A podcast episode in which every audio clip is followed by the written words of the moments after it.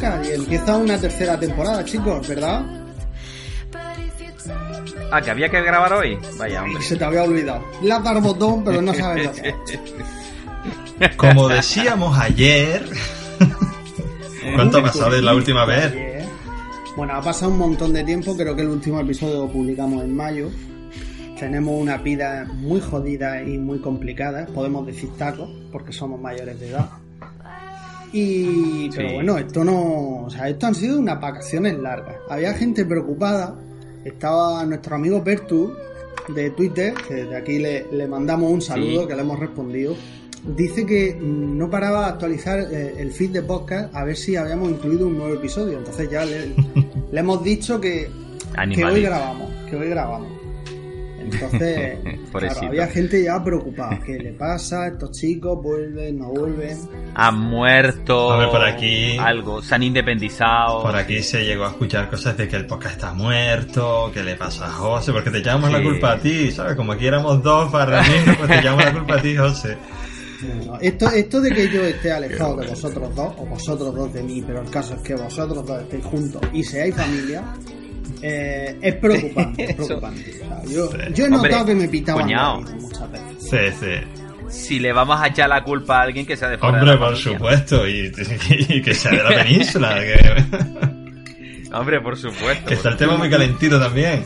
Nos tenéis a los de la península así un poco. Oye, pues estamos grabando el Día de la Hispanidad, ¿eh? Sí, Esto es un, un homenaje a Yoce, que yo leo sus tweets y sus mensajes de Facebook. Y la grabación de hoy en el Día de la de ¡Viva la España, es un coño! Como decía. Sin coño no vale. Muchas ¿eh? gracias, muchas gracias. ¡Viva España, coño! ¿Eh? ¿Cómo? Hoy se estrelló, hoy se estrelló un piloto, tío. pobre. Pobre. Qué pena, joder. Además, un tío que tenía que estar hiper preparado porque era un piloto Pues, Eurofighter, que ahí no sube He leído que ha fallecido. Ha sido en Albacete, ¿puede ser? Sí, pues he leído paz, por señor. Twitter que había fallecido. No he visto nada más porque hoy, yo, perdonadme, eh, no soy catalán, ni vasco, ni gallego. O sea, yo no me quiero independizar de ningún sitio. Tú estás colindante con países catalans, ¿eh? Tú estás ahí colindante, tú estás ahí frontera, Hoy es un día, muy hoy es un día mm, demasiado rancio para mí. O sea, esto de estar sacando el ejército a la calle, no sé. O sea, que haya gente a la que le niegan ayudas sociales, pero luego haya hoy para estar haciendo desfiles y la cabra y yo lo siento mucho. Es decir, Bueno, Pe- respeto, pero no, Bueno. no. Hay, hay cosas, hay cosas que. Respeto, pero hay no cosas que en el comparto. 2017 a mí ya me, me superan. Pero bueno, no voy Dejem- a hablar de política. Ya haremos el peor Mm. podcast política un día. dejemos a José que tiene otros problemas ahí en su ciudad natal. Eh, Sí. aquí hay muchísimos problemas. Aquí hay muchos. ¿Qué lo dices? ¿Por lo, de la, por lo del ave? Lo no? del soter- Sí, correcto, lo del soterramiento, el soterramiento del ave, que, que no se lo Sí, quieren hacer. Aquí tenemos un gobierno maravilloso que, que lleva, no sé si son 25 o 30 años, diciendo que el tren va a pasar por debajo de la tierra, que se va a soterrar, que el paso a nivel que parte la ciudad en dos se va a quitar, y han pasado 25 o 30 años, sigue el tren pasando, pasando por encima, no se ha soterrado, hay un paso a nivel, la ciudad está partida en dos, y ahora que van a traer el AVE, cuando el AVE estaba prometido para el año 2004 o 2005, me da igual, uno de esos años, entonces el AVE todavía va a venir por arriba y van a levantar un muro, unas pantallas de 5 metros de altura a 3 La metros de las viviendas. Porque claro, hay viviendas a ambos lados La de la ciudad. Entonces, claro, los vecinos eh, del segundo piso se asoman a su casa, al balcón de su casa y lo que ven es un muro. Un muro de... Pero que no es un muro, es, es metacrilato, puede ser, o algún material Bueno, transparente. Es un apantallamiento, Sí, un sí. Pero que no apantallamiento deja para de el ser sonido, una, ¿no? Eh, vamos, una, a una ver, división. Es, es un, es un muro, sea el material que sea, es un muro. Puede ser de ladrillo, de hormigón, de metacrilato, pero es un muro. No es ni siquiera una valla, es un muro. Claro. Y nada, aquí llevan los vecinos ya, bueno, llevan protestando todos esos años, porque si, eh, si miráis por Twitter, que, que estos días lo han sacado Sí. mucho, han sacado muchas noticias de prensa de los años 80, ya manifestaciones en los años 80 de los vecinos de, de, eh, de ese barrio eh, pidiendo el soterramiento de las vías del tren, en los años 80. en los años 90, en los años 2000 y en los años de la década del 2010. Y, y nada. Y aquí hay manifestaciones todos los días, todas las noches. eh, Pero eso sale poco. Claro, eso sale poco porque no interesa. Mm. Lo de siempre. Claro. ¿A quién le interesa lo que pasa en No sé si A nadie. no sé si conocen un programa que se llama La vida moderna de la cadena Ser o My LOL, no sé si lo conocen, que sale Ignatius Farrae, sale Keke, sale este, ¿cómo se llama? Bueno, que ahora está muy famoso ahora, bueno, como se llame.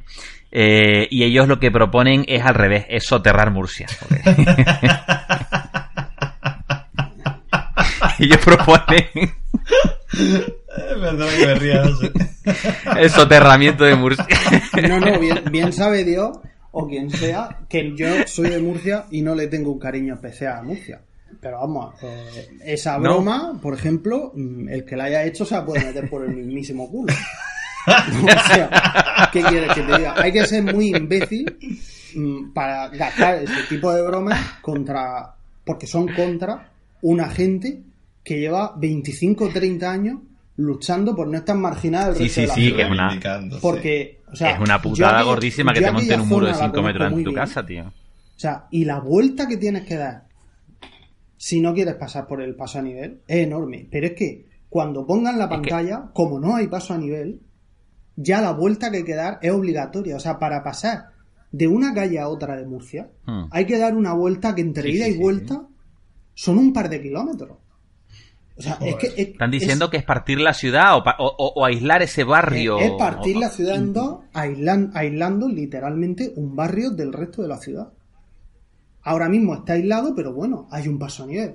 Pero es que cuando pongan el muro de metacrilato de lo que sea, ya no va a haber ni ese paso a nivel. O sea, es que es increíble. Sí. Y, y el tonto de turno del programa de la cadena SER pues, hace las bromas. Es Broncano, Broncano, Keke y Nati Farray, que es compatriota nuestro aquí. Y los tíos se lo toman muy a coña, Claro. obviamente. Eh, pero, vamos, él hablan de so- del soterramiento de Murcia. De hecho, creo que tienen un hashtag que es Murcia soterrada o algo así, es una risa. Yo hace tiempo que no les escucho, pero, joder, es que los tíos se votan, pero muchísimo. Bueno, Bueno, en fin, eh, seguimos. pues dejamos las polémicas y, y nada, volvemos a lo nuestro. Eh, que volvemos con un programa nuevo, tercera temporada, el primer programa. Hemos estrenado logo y tenemos también una encuesta en. Twitter que ya en el momento que estamos grabando está finalizando. Pero bueno, hemos preguntado a los que nos escucháis y, y a los nuevos que nos escuchen y se hayan topado con esa chorrada de encuesta eh, si os gusta nuestro nuevo logo, que lo hemos cambiado. A mí me gusta Sí. más que el de antes. A mí me gusta. Lo, Sí, ha lo mejorado. mismo es pues, porque, yo que sé, solo te cansas de ver uno y otro, y a lo mejor el nuevo es peor, pero solo por el hecho de ser nuevo, pues te gusta más, no sé. Y bueno, ahora mismo eh, está a punto de finalizar la encuesta y al 44% de la gente le gusta más el logo de ahora que el de antes. O un, un 31% dice, ah, eso es el logo, pero eso no es malo.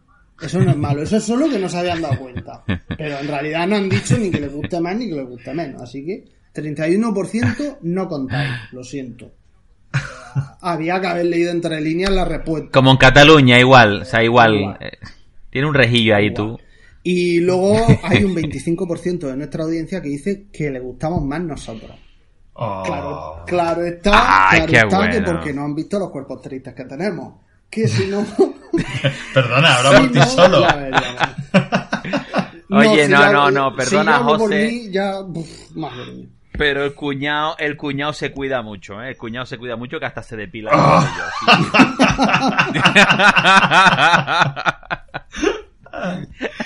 Que soy el mayor de los tres, ¿eh? y el más conservado, el mejor conservado, sí señor. Muchas gracias, muchas gracias. Señor, no lo digas por mí, yo tengo un cuerpito escombro. Yo tengo una foto tuya de la boda y, y- y he visto el antes y el después, ahí yo sé. El- el- ¿La foto de qué? La foto de la boda, de que tú fuiste el padrino. Ah, sí, sí. y amigo, claro, cuando tú yo no entras en ese traje ni yo con, ni con mantequilla. Entre esa foto y ahora hay unos 20 kilos. Y 10 años nada más. A dos, Y- a dos sí. por año. A dos, a dos kilos por año. Dos dice, por dos kilos por año no son muchos, pero con ese ritmo.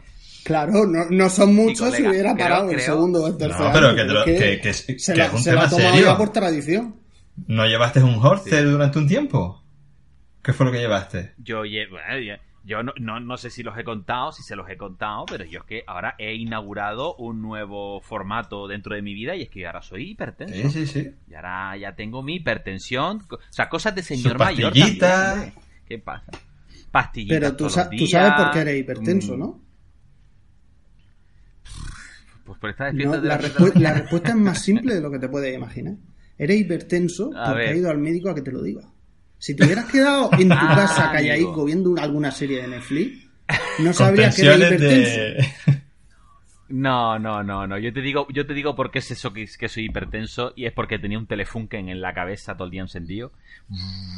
Y decía, ¿y qué coño mal? Yo me sentaba delante del ordenador, tío, y no era capaz de concentrarme fatal, yo estaba fatal, yo llevaba unos meses fatal. Y decía, ¿por qué cojones estoy yo tan mal? Y de pronto fui a casa de mis padres, vi a mi padre un poquito cascado, digo, coño, papá, tómate la atención y tal, cosas de enfermero. Digo, papá, tómate la atención, coño, que parece que estás hipertenso y tal. No, no, pues mira, tiene la atención bien. Y le dije a mi madre que se estaba llevando el tensiómetro, trae para acá, trae para acá, que hace tiempo que no me revisa. Venga, caña, vamos a revisar ahí la tensión. Joder, me tomo la tensión y casi me tengo que ir al centro solo que pongo una pastilla bajo la lengua. O sea que, vamos, bromita las justas, tío. Que mi riesgo cardiovascular ahí se disparó durante un tiempo. Pero también por el sobrepeso, Pero controlado. Amigo, sí, sí, sí, sí, todo eso, la falta de ejercicio. Yo he dejado del azúcar. ¿Se acuerdan? Creo que lo hablamos en uno de los últimos capítulos del peor podcast de la segunda temporada. Eh, que había visto un documental que hablaba sobre la hipertensión, perdón, sobre el colesterol, sobre el azúcar, y he leído mucho sobre el tema y ahora es un tema de azúcar, es decir, mm, hay que dejar el azúcar. El azúcar es la muerte blanca, y es verdad, ¿eh? O sea, el, colesterol no importa tanto, o sea, no importa, el colesterol no importa, lo que importa es que el azúcar libre, no el pan o, ciertos cereales que contienen glúcidos y tal. No, no, no, el azúcar libre aumenta una serie de proteínas en la sangre que disparan el riesgo cardiovascular. Ay, Omar. Bueno, José, seguimos con... Me estaba durmiendo con vuestras tristezas. Ayer me, ayer me dijeron a mí eh, eh, que estoy muy estresado y que tengo, eh, que tengo que solucionar eso. Esa tontería que me dijeron, desde ayer que me la dijeron, estoy venga a darle vuelta. Y me estoy poniendo la cabeza con eso. Así que dejarse de enfermedades y de historias y, y vamos a proseguir. Que Netflix ha subido los precios. Ha pasado de pero ha subido muy poquito. Ha subido muy poquito. Mira, ha pasado. Sabéis que hay tres planes de precio en, Netflix, ¿verdad? El plan mm, básico, el plan estándar y el plan premium. El plan básico se mantiene en 8 euros, menos un céntimo. El plan estándar ha subido solo un euro, de 9,99 a 10,99. Y el plan premium ha subido 2 euros hasta los 14,99, si no me equivoco. Y un eurito ha subido, ¿no? Creo que el tramo no el primero no lo toca. El segundo, un euro. Mm. Y el tercero, que es el que da acceso a cuatro pantallas simultáneas y el Ultra HD, esa historia. Que es el que usamos todos para piratear el rollo, para, poder estar viendo tres al mismo tiempo. Sí, claro, claro. compartir, no piratear, correcto, bien, bien puntualizado. Pero es una subida de un euro que en el tramo, lo que es la cuenta básica, se queda, la cuenta estándar se queda como está y es una subida de precios que, que no, nos engañemos. Y seguirá subiendo. Lo que pasa que, bueno, también es verdad que la apuesta que está haciendo Netflix en cuanto a inversión eh, y compra de nuevos de nuevos productos, pues está claro que de algún lado lo tienen que sacar.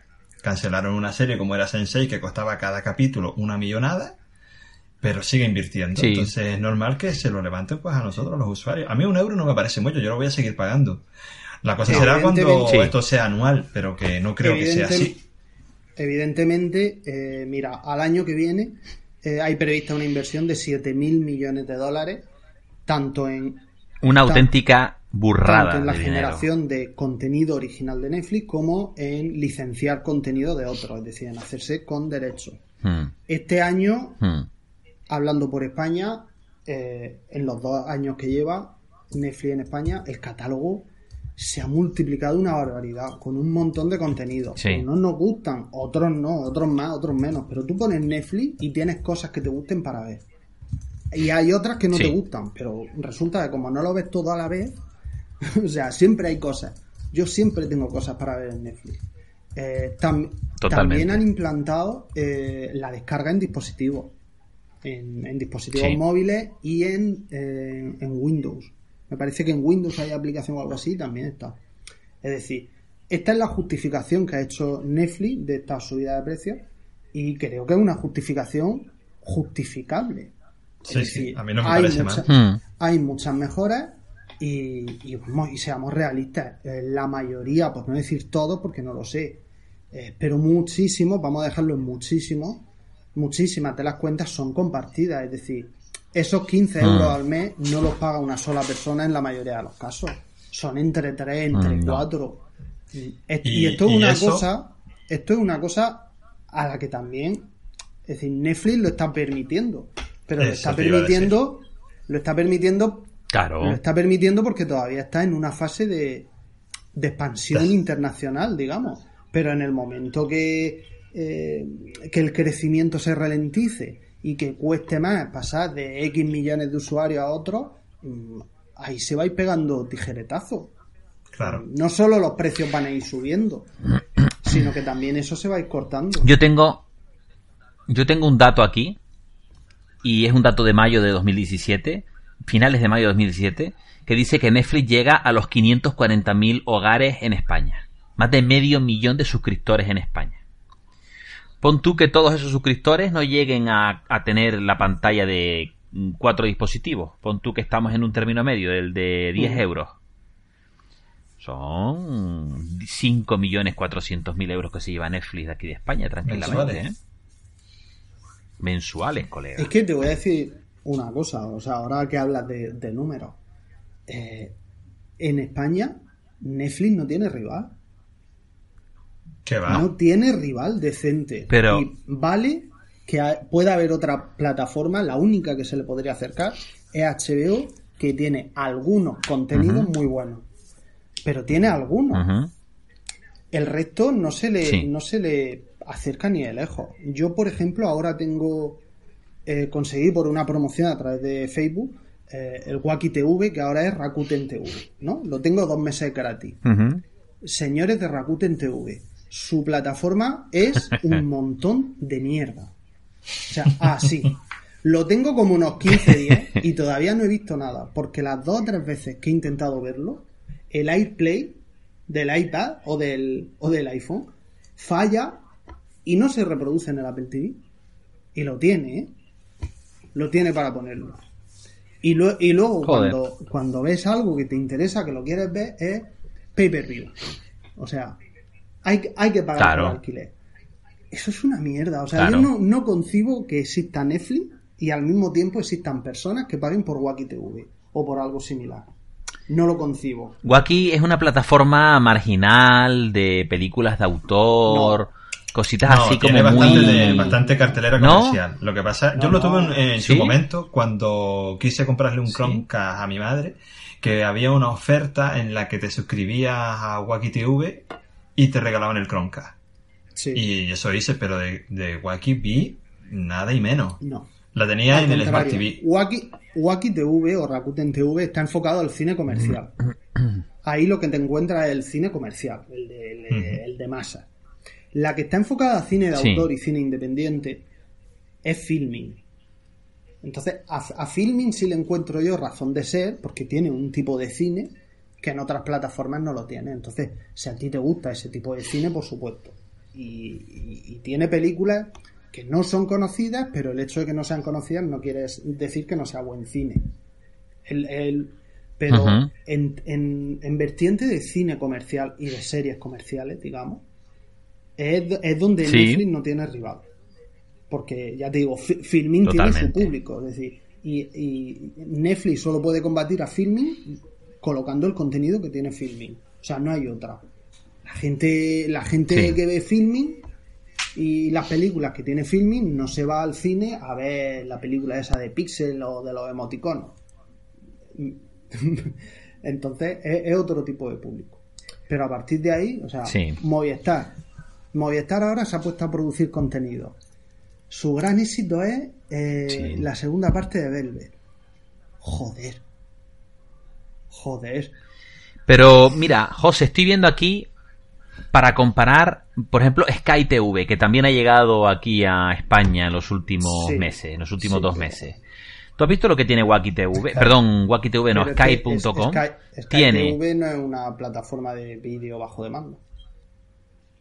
sí, no. sí lo es. Sky TV es un paquete con 12 canales de televisión que los ves por internet en vez de por la tele. Pero tú hay. Pero Claro, no es, pero no es como también- Netflix, pero- como HBO, no.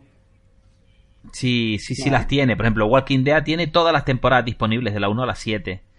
Temporada Así no 8, es como- versión estreno, como se vende- versión... Vamos a ver, la plataforma de Sky TV son 12 Tiene- canales por 10 euros al mes. Pero 12 canales. Sí. Sí, sí, sí, pero también tiene, también tiene, creo que también tiene streaming, porque estoy viendo aquí cositas de streaming.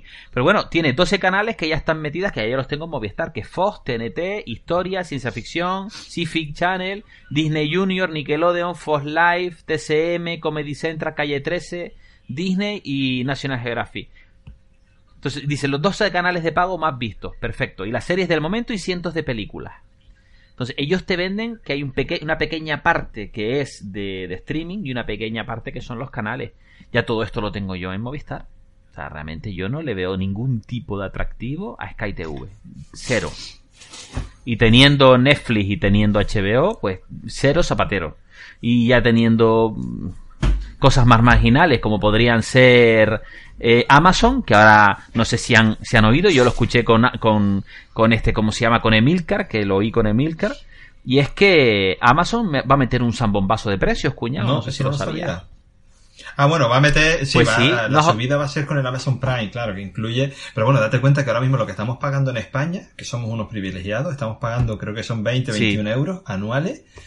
20 euros, Lo 19 que con yo algo. pagaba por tener envíos envíos gratis, estoy pagando Sí. por los envíos gratis, pero además tengo la televisión. Y además la comparto Sí. contigo. Ahora lo que van a hacer es Claro. subirle el precio. Habrán visto que muchísima gente que estaba pagando Amazon Prime solamente por los envíos están utilizando la plataforma Eh. de televisión y habrán dicho, pues les voy a subir los precios y los voy a equiparar como lo están haciendo en Estados Unidos.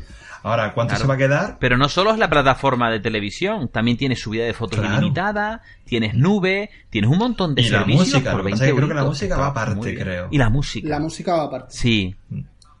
Pero Va bueno, aparte. son un montón de servicios Vale. unidos en un solo paquete, de los cuales habrá gente que lo esté Hmm. utilizando todo y habrá gente que utilice pues, lo, lo utilice de una forma marginal. Yo, por ejemplo, empecé a usar la plataforma de televisión, lo, lo que es el, el Amazon el Amazon TV, pero de poco para acá, para ver Sí. una o dos series. Sí. Y tiene un, un buen paquete de series ahí metido. Entre ellas una gran Sí, maravilla. no muchas están. Entre ellas ¿Eh? una maravilla como es la de American Gods que la hemos visto recientemente y esta la de American ¿Cómo Gods. se llama esta? La de los detectives, la de los ah, que yo te la he recomendado a ti un montón de veces. Ah, está. De eh, Shield, por encima de la ley. De Shield, de Shield. De Shield, sí. Pues sí, hay una subida, pero además la subida no es discreta de un euro como Netflix o dos euritos. Estamos hablando que van a doblar o que podrían doblar el, el precio. Pero si no me equivoco, me parece que en Estados Unidos son cuarenta y pico dólares anuales, creo que es. Claro. O sea, de aquí pasarían de 19 a 40 o Sí. 45. Están ahí, ¿eh? Pero debemos, debemos pensar que por el mismo precio a nosotros nos han puesto ¿Mm? la plataforma de televisión.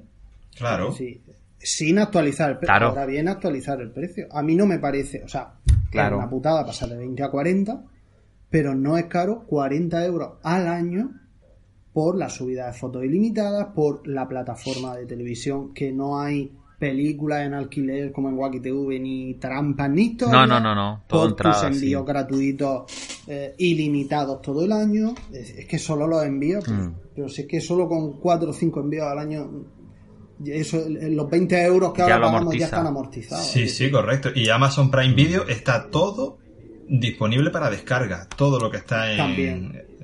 Que eso, que- eso, por ejemplo. HBO está colgadísimo con eso. Está súper atrasado. Ni siquiera lo ha implementado.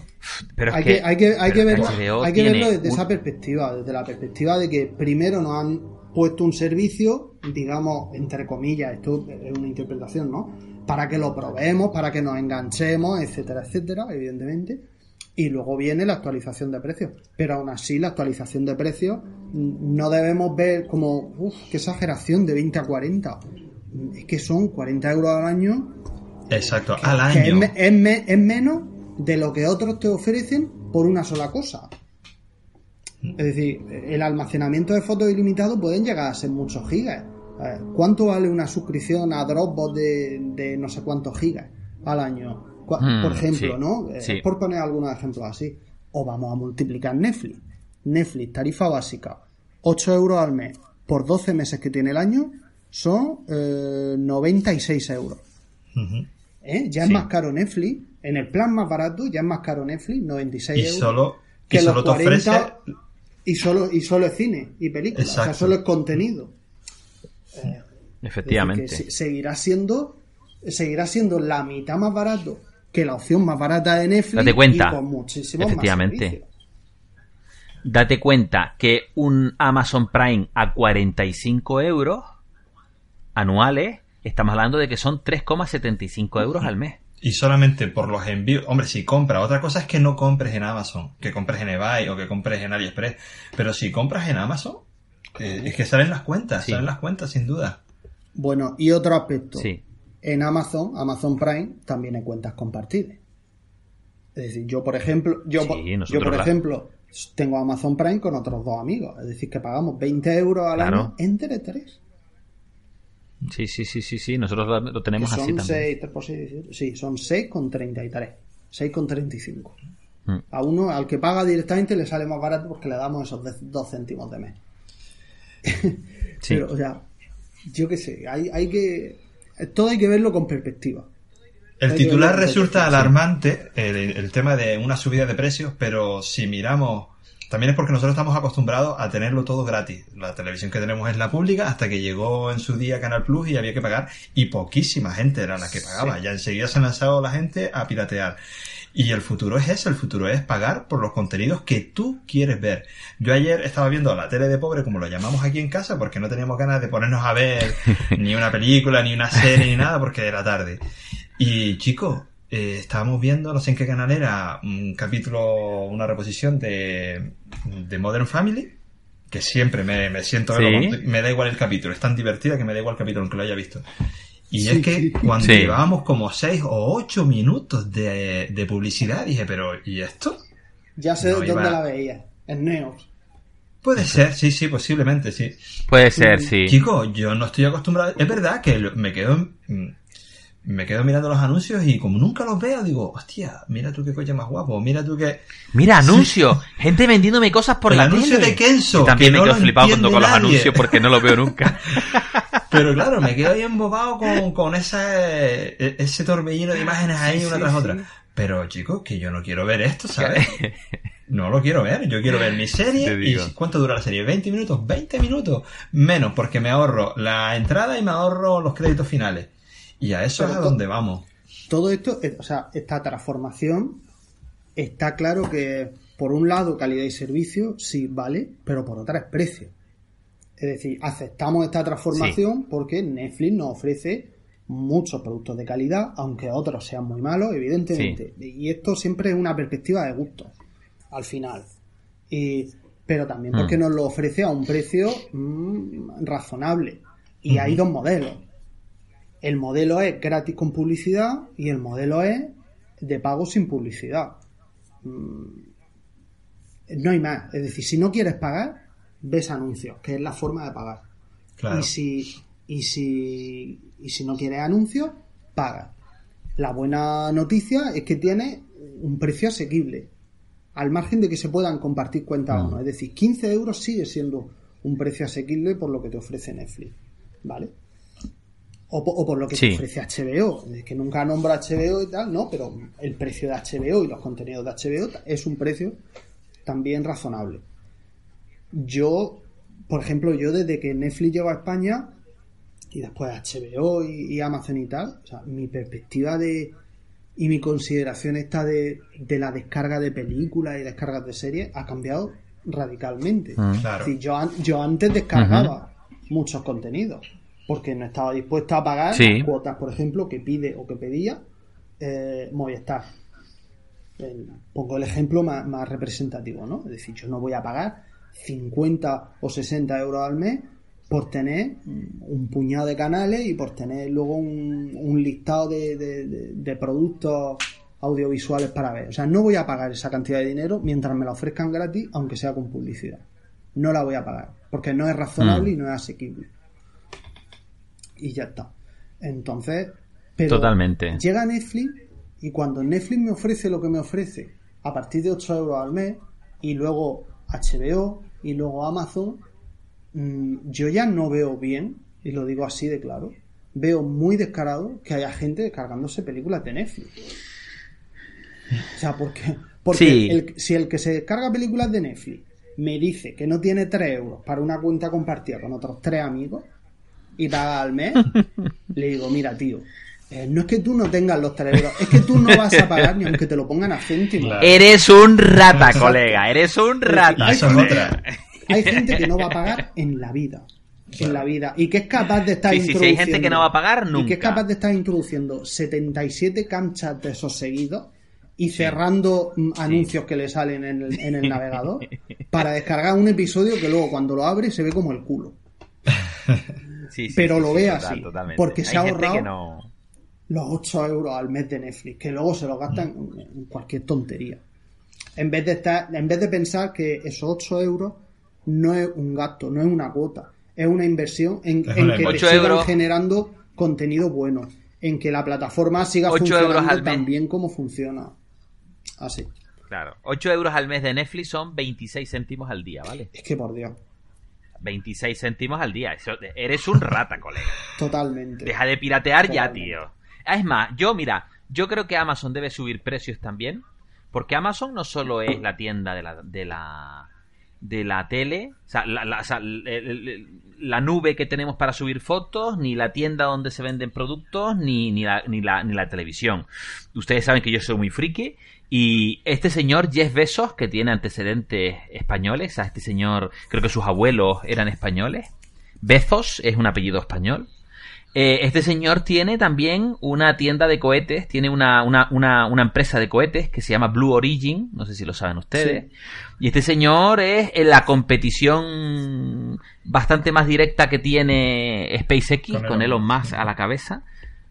Eh, y tiene Blue Origin y que ellos tienen ahora el New Shepard y van a sacar el New Glenn, que es el próximo cohete que van a sacar, y es un pedazo de pepino que te cambas la peluca. ¿Vale? Y estos señores hacen vuelos, digamos, de órbita baja, suborbitales. No tienen la potencia que tiene SpaceX, pero el New Glenn es superior al Falcon 9 de SpaceX que tienen ahora. Por lo tanto, este señor necesita pasta. La pasta que le da Amazon, pero también la pasta que le da la gente que está suscrita a lo que es Amazon. Decir, eh, un suscriptor de Amazon que no le cobran por portes y aparte pues ve la tele, puede subir fotos, etcétera. Yo no veo mal que se suba, que se suba a 40, a 40 euros, de verdad. Yo lo seguiré, creo que lo seguiremos O sea que compartiendo. yo lo seguiré pagando, quieres decir, ¿no? Pero yo aporto el 50% en negro, en negro. Bueno, yo estoy... Tú compartes conmigo la cuenta de, de Movistar, que ahí está sin usar. Qué mala es la aplicación. correcto. Por favor. La de Movistar Malísima. es peor, es peor la de HBO. Bueno, chicos, habéis nombrado a la bicha, Movistar. Y yo cuando decimos Movistar... mm, Mejor pasemos de tema. Sí, sí, pasamos de tema, Sí. pasamos de tema. Siguiente tema, que el tema siguiente es muy Ah, bonito, sí. ¿eh? Vamos a ver si no te estás equivocando. Me gusta mucho. A ver, el siguiente tema no es mucho de cine, pero sí puede estar muy relacionado con podcast y por eso lo vamos a tratar aquí. Y es Sí. que Telegram se acaba Sí. de actualizar, de hecho se actualizó entre el 11 y el 12 de octubre, que es cuando estamos grabando, y entre la- las novedades que introduce, ha introducido un reproductor integrado eh, de música que queda súper bien, que incluso, por ejemplo, en el iPhone con la pantalla eh, bloqueada aparece como si fuera el reproductor de, de Apple Music, etcétera, y permite eh, eso, permite escuchar música, permite que podamos intercambiar música, puedes compartir canciones, la polémica está servida, como siempre. Por Pero lo supuesto. in- Por pero lo interesante, y nosotros lo vamos a probar, lo interesante es que eh, puede ser una buena vía para distribuir contenidos como son los podcasts. Es decir, ¡Bravo! la gente, ¡Bravo! la, la gente que esté suscrita a nuestro canal, nosotros podemos distribuir el archivo del podcast, por ejemplo, 24 horas antes de publicarlo en iTunes. ¡En primicia! Toma en pri- primicia. Toma Podéis primicia. escuchar nuestras mierdas antes que nadie. antes que nadie. Entonces puede ser una, una muy buena forma de, de distribución de podcast, ¿por qué no? Por otro lado, claro, está la, está la polémica de que, ay, bueno, la piratería. Yo siempre soy eh, de los que opinan Mm. que una cosa es que se pueda hacer y otra cosa es que la hagas. Eh, y esto es el típico ejemplo. Todos tenemos un cuchillo en casa, un montón de cuchillos, y no por eso bajamos a la calle y nos dedicamos a cuchillar a la gente. Entonces, esto es, esto es igual. José, yo te voy a contar, yo te voy a contar un secreto, ahora que no nos ¿A escucha cuánto nadie. ha cuchillado? No, no, no, no, a ningún, bueno, alguno, alguno que otro se lleva un cuchillazo mío, pero terapéutico.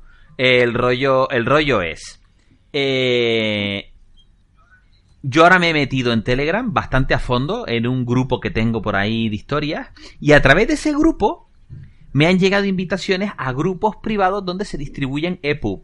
Yo soy un gran lector, o, o lo fui en su momento, ahora mucho menos. Y hay muchos grupos de WhatsApp, De Telegram. perdón, de Sí. Telegram, donde se distribuyen libros de cocina, cómics, libros de todo tipo, donde tú puedes hacer tus peticiones y películas. Pero son grupos cerrados, que se abren puntualmente o te invitan. Y yo he llegado ahora, y ahora mi Telegram mm, tiene, no sé si más actividad que el WhatsApp ahora mismo, porque son grupos bastante activos, gente que comparte muchas cosas, y yo estoy continuamente descargando, descargando eh, EPUB eh, que tengo aquí, de libros que me están pareciendo interesantes. O sea, a mí me parece interesante a lo mejor el 90% de lo que se pone, porque se pone muchísimo de todo. Pero aún así, ese, ese 10% que a mí me interesa es bastante y me está llegando muchísima, muchísima información. Por lo tanto, Telegram está funcionando como una red social muy interesante. Estamos hablando de grupos de hasta 50.000 personas. ¿eh? Sea, en uno de los grupos donde yo estoy, no sé si tiene 9 o 12.000 personas. Eh, Lo tendría que mirar ahora porque el dato no lo tengo.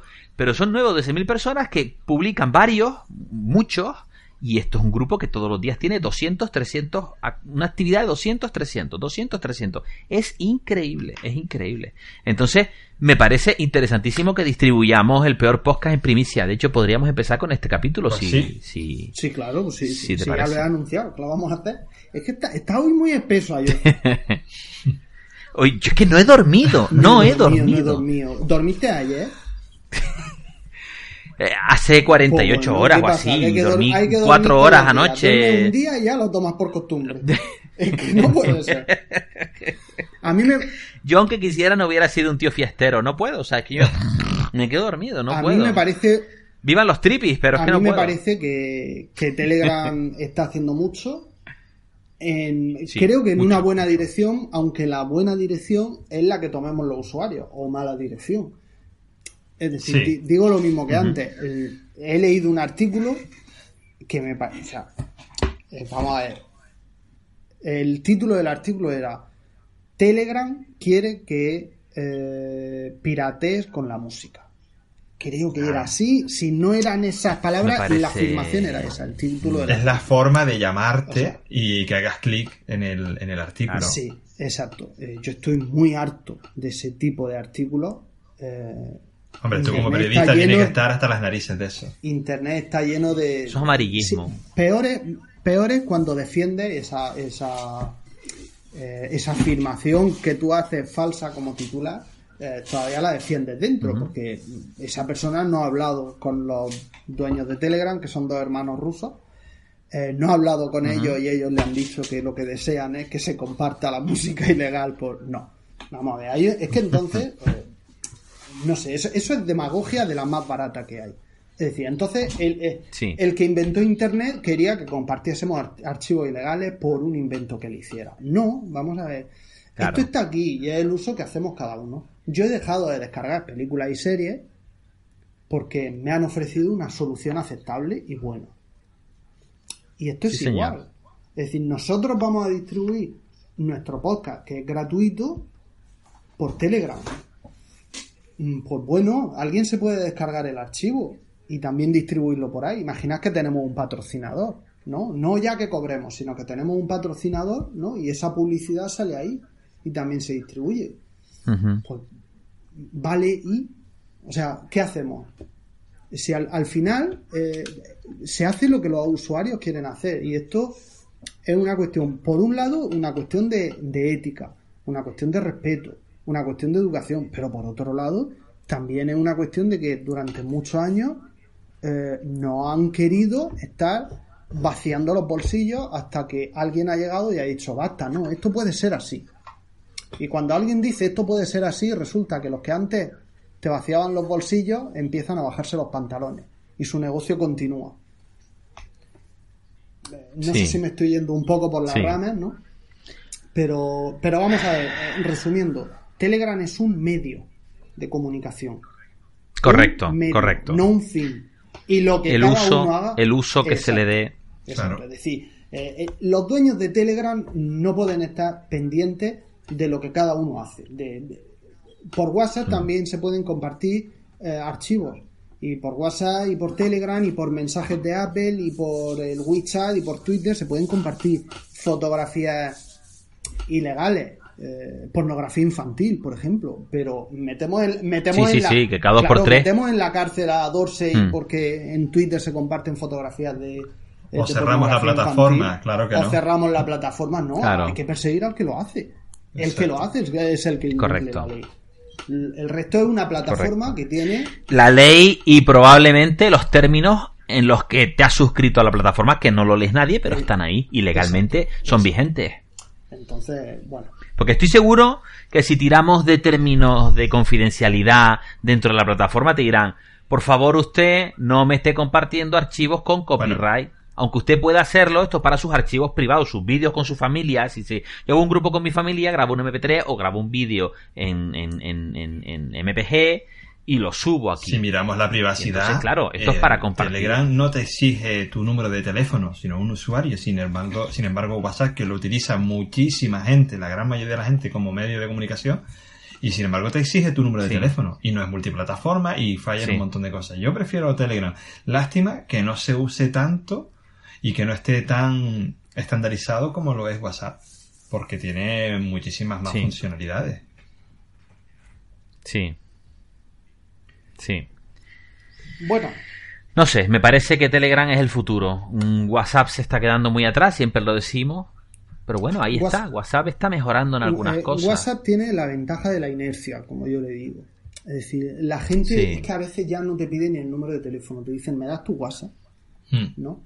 Hay, eh, WhatsApp ha sido el primero, o el primero de mayor éxito, no sé si antes hubo otro que fuera como WhatsApp, eh, ha sido el primero y el que, mm, el que se, el, que se ha implantado en, el, en, en, los usuarios a nivel general y, y no, no sacas de ahí. No, cuesta mucho sacar de ahí. Pero cuando pruebas Telegram y cuando tu grupo de amigos se lo dice y se van pasando a Telegram, o sea, mi WhatsApp mi WhatsApp, mm. os puedo decir que está muerto.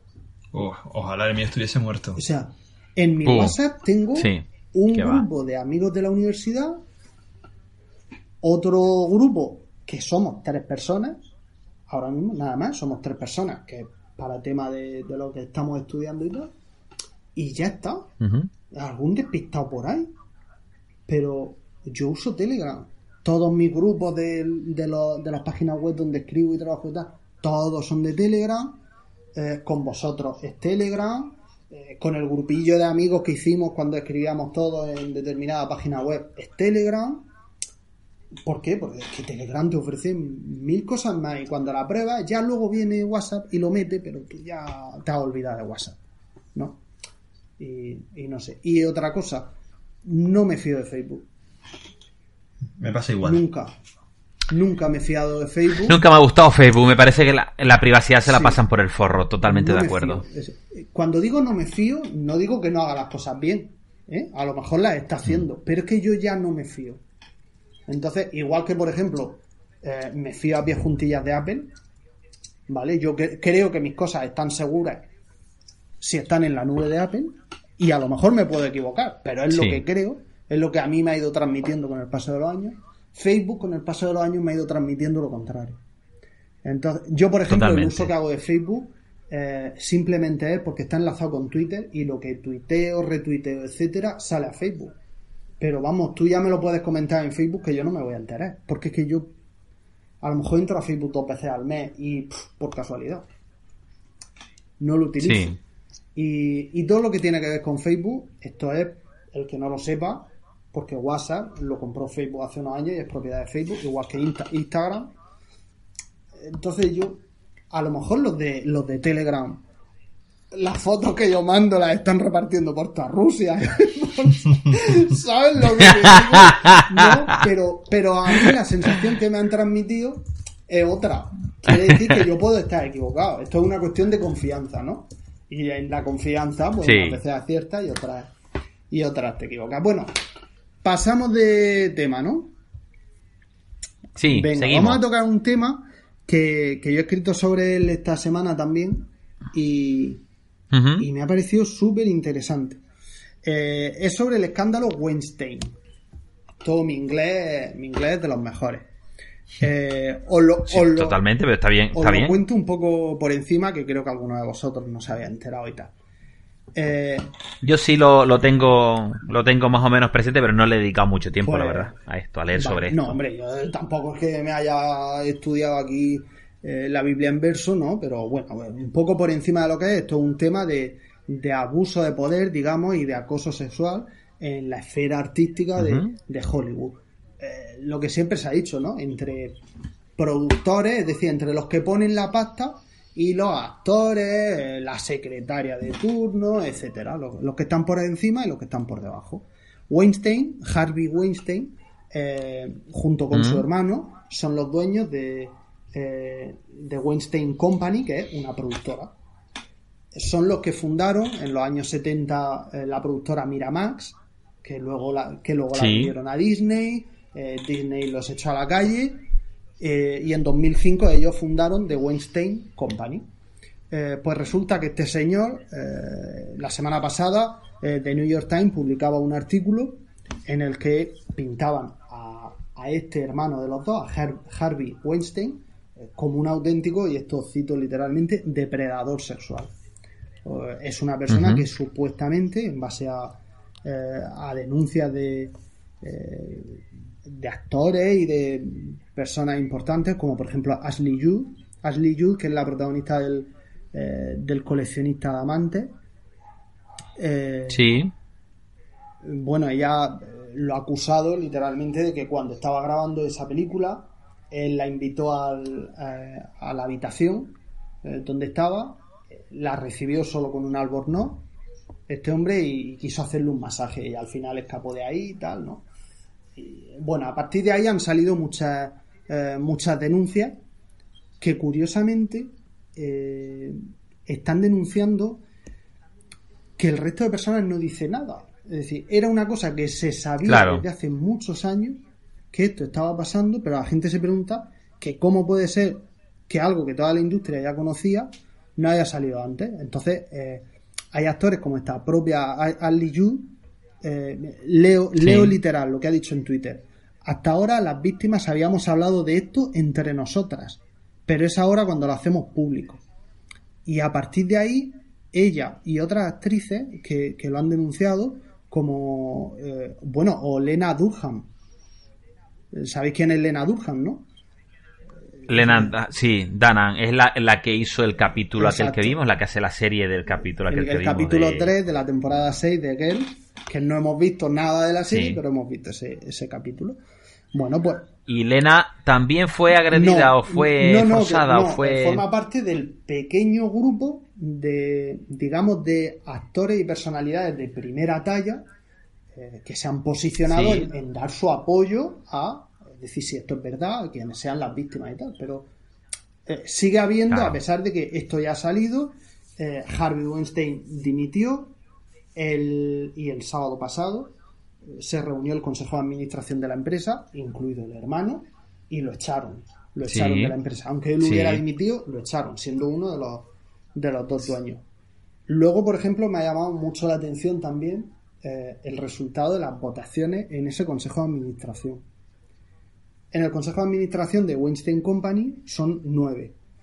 Si quitamos a este, eh, a este cofundador, eh, que es el acusado, nos quedan ocho. Luego hubo una persona que no acudió a la reunión. Nos quedan siete. otra persona que se negó a firmar el acta. Nos quedan seis. Tres que dimitieron. Nos quedan cuatro.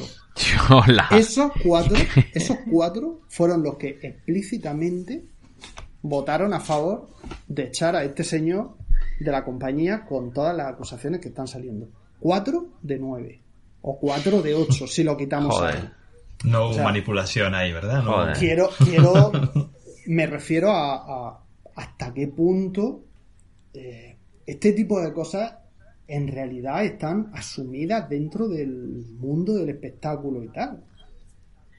Porque esto pasa. O sea, no, hay que formar parte del espectáculo. Yo no formo parte del espectáculo. Pero no es la primera vez que hemos oído pues, de un caso, de otro caso, de no sé qué. Vale, caso aislado. Como todo, ¿no? Mm, pero lo de que los, los, papeles se ganan en los despachos, eso es algo, eh, algo que se ha dicho mucho, ¿no? Y, y bueno, ahora está ahí la cosa en, en, qué, en, qué, va a pasar con esto, ¿no? Porque evidentemente muchos de los casos ya habrán prescrito y, y no se sabe lo que, lo que hará. No sé, quería saber qué os parece lo he resumido muy por encima, ya os digo, tampoco soy experto. Sí. Escribí un artículo el otro día, tal, he leído tres o cuatro cosillas, punto. Esto es algo que ocurre mucho y, y, cada vez se destapan más. A mí me sorprende que cada dos por tres destapen una red de pederastas o una red de acosadores sexuales. Es que es una cosa terrible. sobre todo la pederastia a mí me, me resulta muy chocante. Cada dos por tres tienen a 15 uno aquí, otro allí, que compartían imágenes por Facebook o compartían imágenes por WhatsApp o compartían imágenes y la poli está con las orejas bien puestas. Y lo de este señor, si se sabía y se ha denunciado ahora, pues oye, perfecto, una cosa que yo creo que... Me parece lamentable que estas cosas sigan pasando. Y, lo peor que se calle, porque esto lo sabía muchísima gente, pero no han venido a salir las acusaciones hasta ahora. Eh, es muy triste que se siga pasando. Sí, pero además con un perfil de, de, de, acosado, eh, porque el tipo tiraba a, a, a, cosas de muy alto nivel, es no a la limpiadora, no era la secretaria, era a la actriz y al actor y a la tía que estaba a la punta delante ganando un pastizal. Y me sorprende que esa gente, mm, hombre, yo entiendo que a todo el mundo le pagan y todo el mundo tiene un jefe y me entiendo que el productor tiene una potencia y una fuerza muy importante dentro de una, dentro del cine, ¿no? Pero oye, que, nadie haya dicho nada hasta ahora, después de años de acosos y años de historias, no sé. Sí. Y que son figuras de primer nivel, que no estamos hablando de ninguna secundaria ni, nada de esto. Está, Efectivamente. Es reconocida. No sé, es sorprendente cómo estas cosas siguen pasando, de verdad. Es Hollywood, eh, vamos, el Hollywood de pata negra, pues este era el tipo donde el tipo tenía su, su cotarro de acoso ya te digo, me sorprende que estas cosas pasen en un sitio tan, tan, con tanta pasta, porque niño, si tiene, si te pica lo de ahí abajo, oye, pues señor, eh, mira que tiene usted dinero, más dinero que estiércol. Pues, oye, mira, mira que hay señoritas de, de, mal vivir que te tratan de tú y que fuman como para estar ahí, tío, echándole los tejos a quien no quiere que estés echando tejos, ¿vale? Este hombre, este hombre que yo, por ejemplo, lo he conocido ahora, ¿no? a partir del escándalo, ¿no? Allí se le conocerá más, pero en realidad es una persona que lleva muchos años partiendo el bacalao en Hollywood. Eh, con la productora esta que tenido, bueno, con Miramax, que fue cuando, estaba más dedicada al cine indie, al cine independiente y tal, pero eh, la Weinstein Company ha ganado más de 80 Oscars, ha tenido 300, más de 350 candidaturas a los Oscars, y el propio tío este él ha ganado un Oscar como productor de Shakespeare in Love. ¿Os acordáis de aquella peli? No. Pues, pues, pues, ganó el. ¿Te acuerdas que fue la mejor película de su año? Qué año más malo, colega. Qué romántico. No, sé si le Igual que cuando ganó. pero él se llevó el Oscar al, mejor, a la mejor producción. Él, o sea, estamos hablando de una persona que ha ganado ¿eh? un Oscar. Eh, que algo muy. él ha impulsado la carrera de Quentin Tarantino, de Steven Soderbergh y de actrices como Meryl Streep. Pues. Ojico, a ver si ha pasado algo, ya nos enteraremos. Penélope Cruz. Mm, para dar el salto de España a Hollywood, a mí miedo me da. muy, muy rápido entró esta en el mercadillo allí. me, río, mm, pero, o sea, dentro de la seriedad me río, ¿no? Es decir, sí. a ver lo que pasa. Gwyneth Paltrow también, Jennifer Lawrence. Estamos hablando de nombres súper importantes. Sí. sí, sí, sí, bueno, y a consecuencia de esto, eh, ya ha pasado. Bueno, esto ya ha tenido sus consecuencias y no solo, no solo que, el, que el Weinstein este lo hayan expulsado de la empresa, sino que además parece ser que, y esto, o sea, hay que cogerlo con pinzas, The Weinstein, The Weinstein Company tiene los derechos eh, de toda la música de Elvis Presley, tiene derechos para acceder a todas sus propiedades, eh, o sea, a sus casas, a sus coches, es decir, a todo. Porque tenía planeado grabar una miniserie de siete u ocho episodios sobre la vida de Elvis Presley. Perdón un segundo, José. ¿Los derechos no los tenía su mujer, Priscilla Presley? Supongo, pero se lo ha... o su hija. Vamos a ver. Eh, sí, sí, los derechos los... Yo entiendo que el señor, que el señor Weinstein en un masajito se los habrá quitado, se los habrá arrebatado. No, hombre, vamos a ver. Él se le apareció en Bating y le dijo, hola guapa, y ella aflojó los derechos. me, refiero, a que tiene los derechos para acceder, no que sea el propietario de los derechos. Vale, vale, vale. O sea, compró, compró los derechos para hacer la versión en televisión. para poder acceder a la mm. música, para poderla utilizar, eh, para acceder a la vivienda de él, para poder grabar, a sus coches, a todo este tipo de cosas. No, no, que le haya vendido literalmente ah, los derechos, que no lo sé, que a lo mejor se lo ha vendido. Lo que yo digo es que tiene el derecho de acceso, digamos, ¿no? Por el contrato al que hayan llegado, que no lo sé y la verdad tampoco, o sea, me da lo mismo quién sea el titular de los derechos. Mm, el caso es que. Durante un tiempo el titular de los derechos fue Michael Jackson. Pero por su relación con Lisa si me equivoco. Sí, sí, sí. Sí, que luego eh, Michael Jackson iba comprando derechos ahí a Trochimoche y él compró los derechos de los Beatles. No sé si, si conocen esa historia. Que Michael, que Michael Jackson y Paul McCartney eran súper coleguitas cuando estuvieron haciendo canciones ahí en los 80. Y de pronto un día Paul, Paul McCartney, como dice el chiste, le dice, a Michael Jackson. Uf, a ver si reúno pasta, a ver si saco algún disquito, porque necesito comprar los derechos de los Beatles, que me gustaría tenerlos y tal, no sé qué. Y Michael Jackson al día siguiente llega y dice, ah, hola, ¿qué tal, hijo? Me compré los derechos de los Beatles. Así tal cual, ¿no? Así tal cual. Y dice, pues más carne, ¿cómo? Y dice el, el, Michael Jackson que sí, que tengo los derechos de los Beatles, mira aquí. Y entonces ahí fue cuando Paul McCartney ni le volvió a hablar más nunca en la vida. Es decir, el tipo arrancó, lo dejó en su casa, se fue cabreadísimo y a partir de ahí, el Michael Jackson se quedó con los derechos de los Beatles y nunca los soltó. No sé dónde estará eso ahora. Pero sí, sí, sí, sí. Y Paul, McCartney se cogió un berrinche importante y no le volvió a más nunca. Y él hizo algo parecido cuando se casó con Lisa Marie Presley, ¿no? La, la, hija. Sí. Pues. Sí. Ahí están las bueno, cosas, ¿no? Pues a lo que íbamos. A terminar, señorito, ya de hablar de Paul McCartney. Pon más carne, pon más carne. Y sabes que el chiste que es una paellera gigantesca y un trocito, un muslito de pollo en medio de la paellera. Se cierra el telón. ¿Cómo se llama la película? ¿Cómo se llama el, cantante famoso? Pon más carne. Qué mala, tío. No podemos. Con no hemos perdido por lo menos 10 oyentes. el primer programa de la tercera temporada. O sea, eh, este nivel de generación es ya de, de programa 10. Por lo menos, ¿eh? Esto, esto, pinta muy mal este Bueno, a lo que íbamos. A consecuencia de lo que ha pasado, eh, The Weinstein Company tenía los derechos o el acceso, como lo queréis llamar, me la refanfinfla, para grabar una serie, que ya estaba el proyecto hecho, una serie de 6, 7, 8 capítulos, una miniserie biográfica sobre Elvis Presley. Y había llegado a un acuerdo nada más y nada menos que con Apple, que últimamente está muy interesada en grabar películas y en ah, hacer chorraditas de estas que hace, como lo del Carpool Karaoke.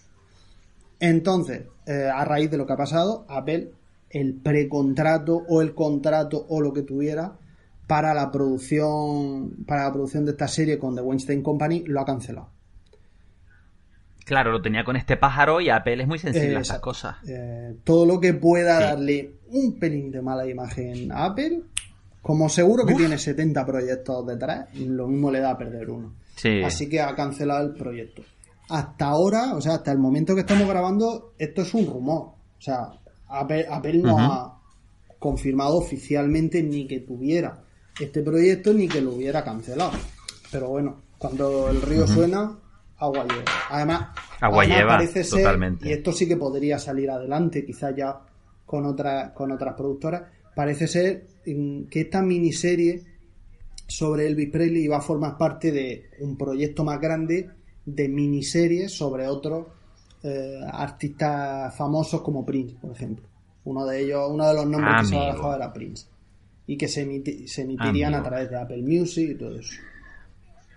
Porque Apple se quiere poner ya más en serio para producir series y darle contenido a esa plataforma que tienen que no le dan uso, que es eh, o bien eh, iTunes o bien directamente eh, a- Apple Yo Music. creo que, o sea, eh, estos contenidos no pegan en Apple Music, por mucho que tú me lo pintes de que no, es que es de la vida de un cantante, ya, es que es Apple, es que es Apple Claro, Music, es un no biopic de un cantante. O sea, no, no, yo no lo veo, yo creo que Apple, Pero la música, la música está toda muy relacionado y tú te interesas siempre por la vida del cantante y la vida de este No, señor sí, y la sí, vida de sí. Michael Jackson y la vida de Elvis Presley. Entonces, es un contenido, es un, es un merchandising o un contenido añadido a la música y le puedes cobrar al señor aparte por tener un vídeo sobre la vida de Elvis y oye, es más dinero para no, no, no, esto no va aparte, es decir, esto va dentro de la suscripción. Está dentro de la suscripción de Ah, Apple esto Music, dentro de la sí. suscripción. Sí, sí, sí, sí. Amigo, Amigo, yo pensaba que esto era algo que iban a Pero sacar en eso te- iTunes en plan... me da la sensación que es un, un- un quiero y no puedo. Cuando yo creo que en Pero- realidad sí puede. Es decir, yo creo que Apple, eh, y nos estamos yendo muchísimo, pero yo creo que Apple Sí, sí, sí. no ha montado su propio servicio de televisión, no digo en España, por supuesto, digo en Estados Unidos, por sus propias exigencias. Es decir, yo hasta donde he seguido y por lo que he leído en, en web estadounidense y tal, son las exigencias de Apple las que han impedido que llegara a acuerdos para montar un servicio de televisión en streaming con los canales de Estados Unidos, con, no sé, con la NBC, con el... Ahora mismo no se me ocurre ninguno, pero bueno, con los que sea. Sí, Sus propias sus que propias Apple, que Apple es muy exigencias. Sí, sí, exigente. sí. Sí, Entonces. Ellos mismos se ponen palos en las ruedas y bueno, pues ya. Al, al final, Sí, es decir, correcto. al final cuando un modelo está caducando, son los que forman parte de ese modelo los que van a tener que claudicar. Yo creo que esa es la, la carta de la baraja que juega Apple. Que la televisión por cable, mm, que es, mm, digamos, un símbolo en Estados Unidos, aquí en España casi, casi que ni la hemos conocido, ¿no? Ha pasado un poco mm, sin pena ni gloria. Aquí hemos tenido más satélite una década, llega el streaming, el internet, tal. ¿No? Pero en Estados Unidos la televisión por cable mm, es de toda la vida, ¿no? Por decirlo de alguna manera. Sí. Pero ese negocio ya, ya va para atrás.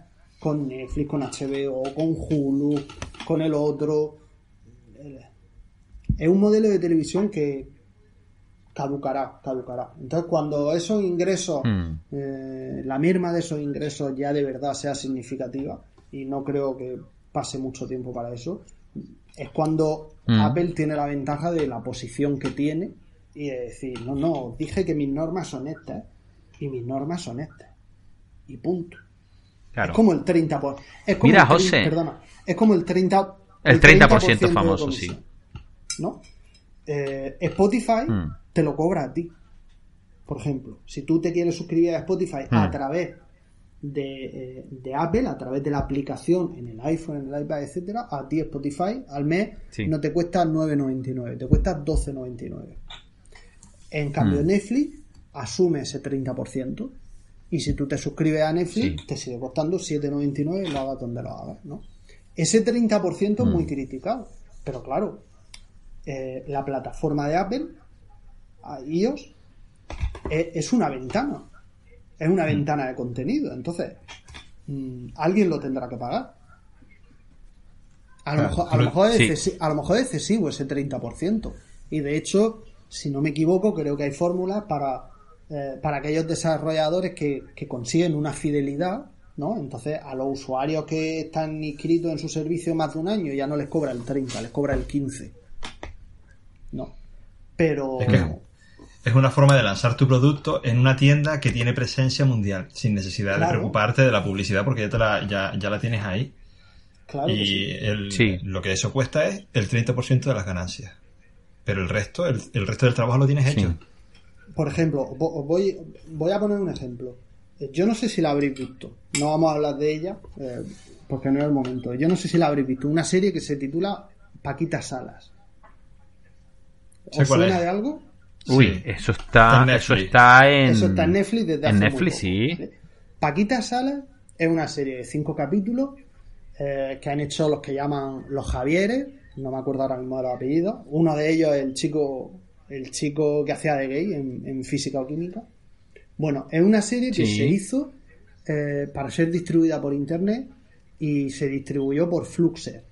Fluxer es una plataforma que no conoce ni el Tato, pero que es de, pero que es de Antena 3 y el 99% de sus contenidos son basura, no, lo que hay después. ¿Vale? O sea, lo que hay después, ya. Eso es dinero mal gastado, ¿no? Pero eh, llegó Paquita Sala, esa serie. Esa serie ha gustado tanto, tanto, y yo la he visto y me ha, parecido mm, que hace hacía años que no se hacía algo tan simple y a la vez tan bueno en España, y, lo digo en serio, que la ha comprado. No tengo ni idea de qué va. La ha comprado Netflix. Y Netflix incluso ha confirmado una segunda temporada. ¿no? Entonces, en este caso es Netflix el que toma el paso, ¿no? Pero si Netflix no la hubiera comprado, mm, esa serie se hubiera quedado ahí. Seguro, seguro, porque no tiene, ellos no tienen suficiente financiación de nadie. No es, Fluxer no es una ventana, porque es que Antena 3 ni siquiera, que yo sepa, ni siquiera la emitió en televisión. O sea, una serie que está teniendo tanto éxito en internet y que está en mi plataforma de internet, ¿cómo es posible que yo no la emita en mi principal canal de televisión? Bueno, pues ha llegado Netflix y la ha comprado. Evidentemente ha desaparecido de Fluxe, porque los derechos ya no los tiene Antena 3, o, como fuera el acuerdo, desconozco los términos del acuerdo, y ahora está en Netflix. Pero imaginaros que ahora esos dos chicos, que solo han hecho dos cosas en su vida, una obra de teatro que pasó a película, que creo que se llama La llamada, también mucho éxito, y estas serie de cinco capítulos, ahora la están viendo en 200 países del mundo. Sí, señor. O donde esté Netflix, no sé, o en 100 o en 50, me da igual. Pero es que Está en todos los países salvo dos, que son los países malos. ¿Eh?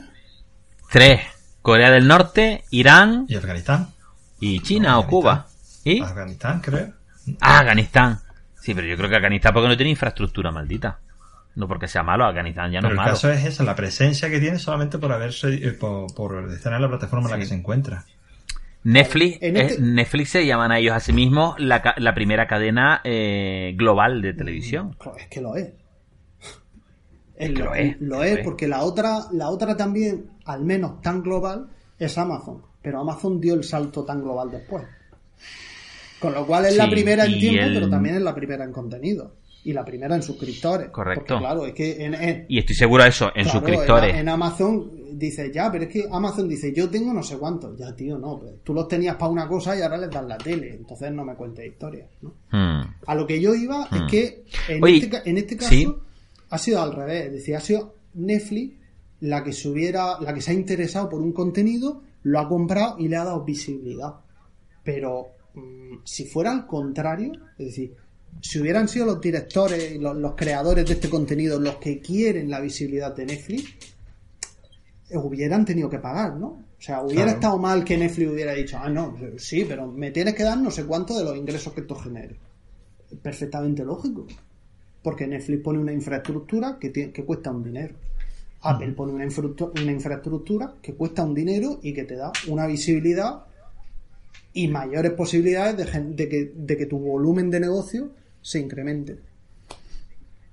Sí.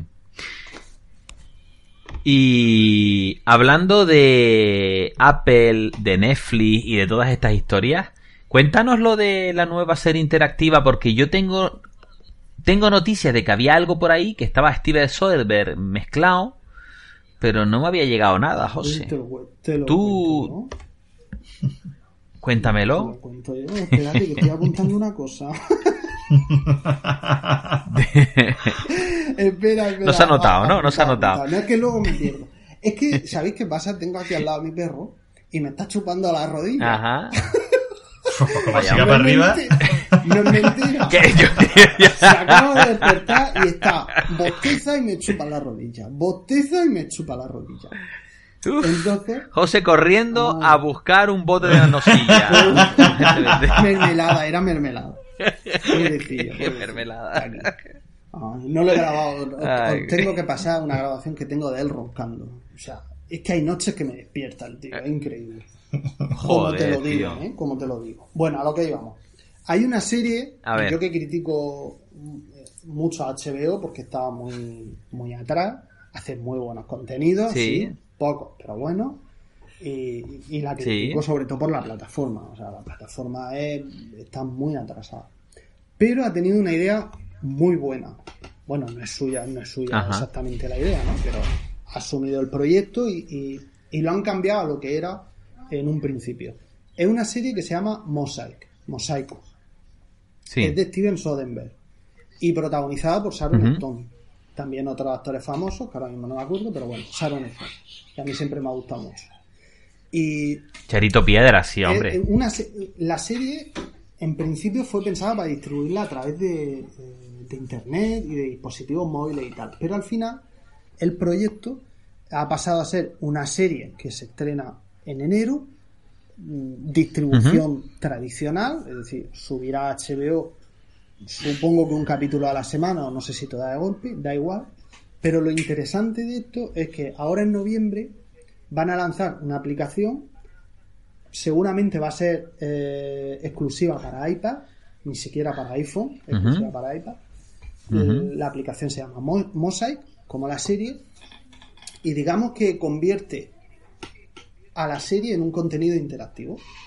Tú puedes elegir a los personajes y ver la serie desde la perspectiva de ese personaje.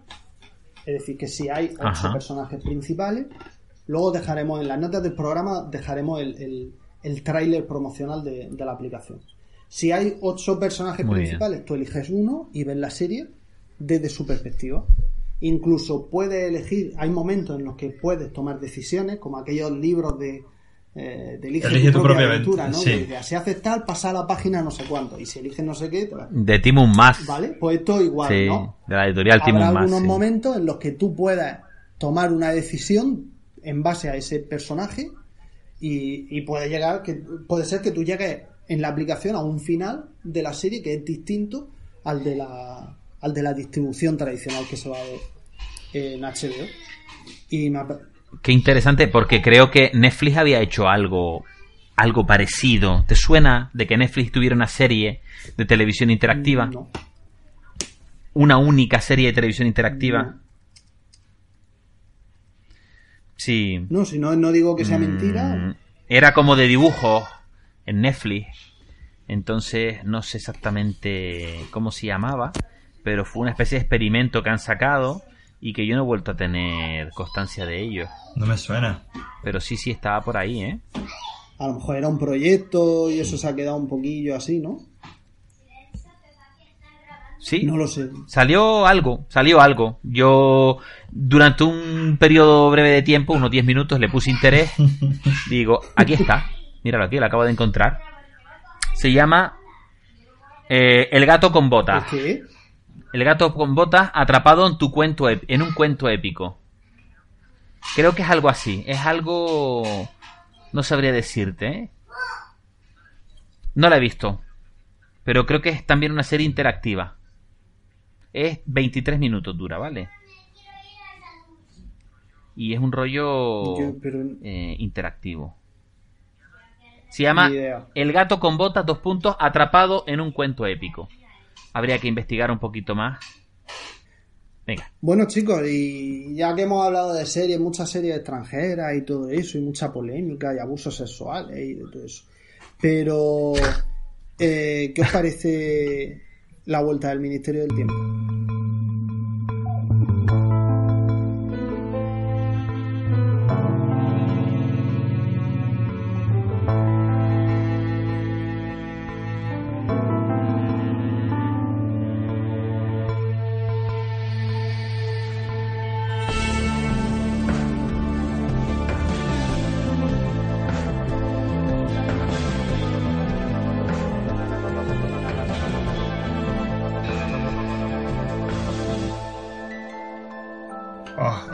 Han gustado de...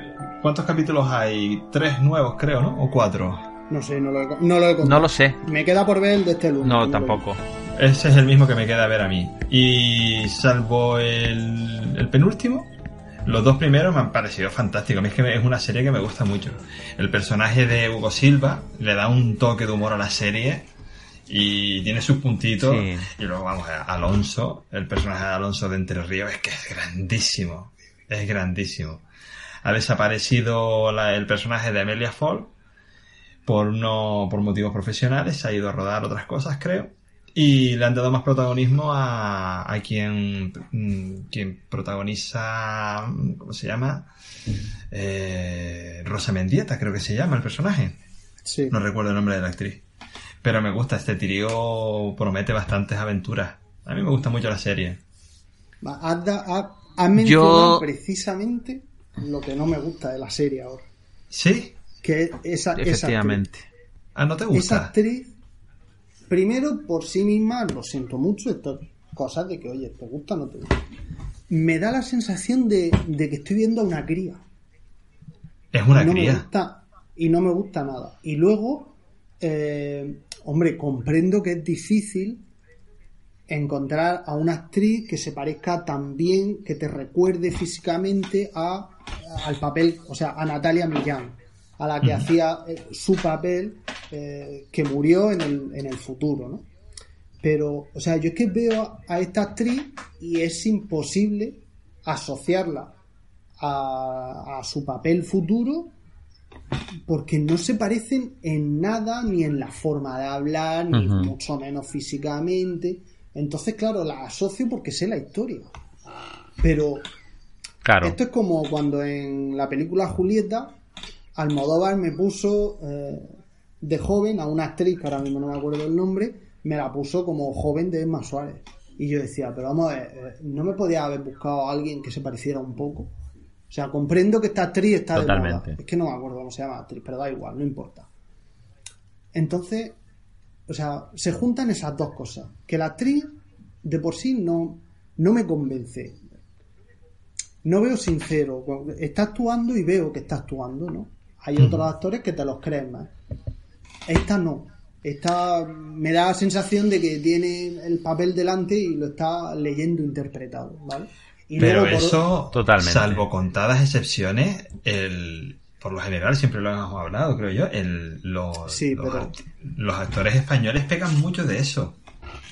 Pero en este caso es más exagerado y se junta con el hecho ese de que es imposible que tú asocies a ese personaje de joven con ese personaje eh, de adulto.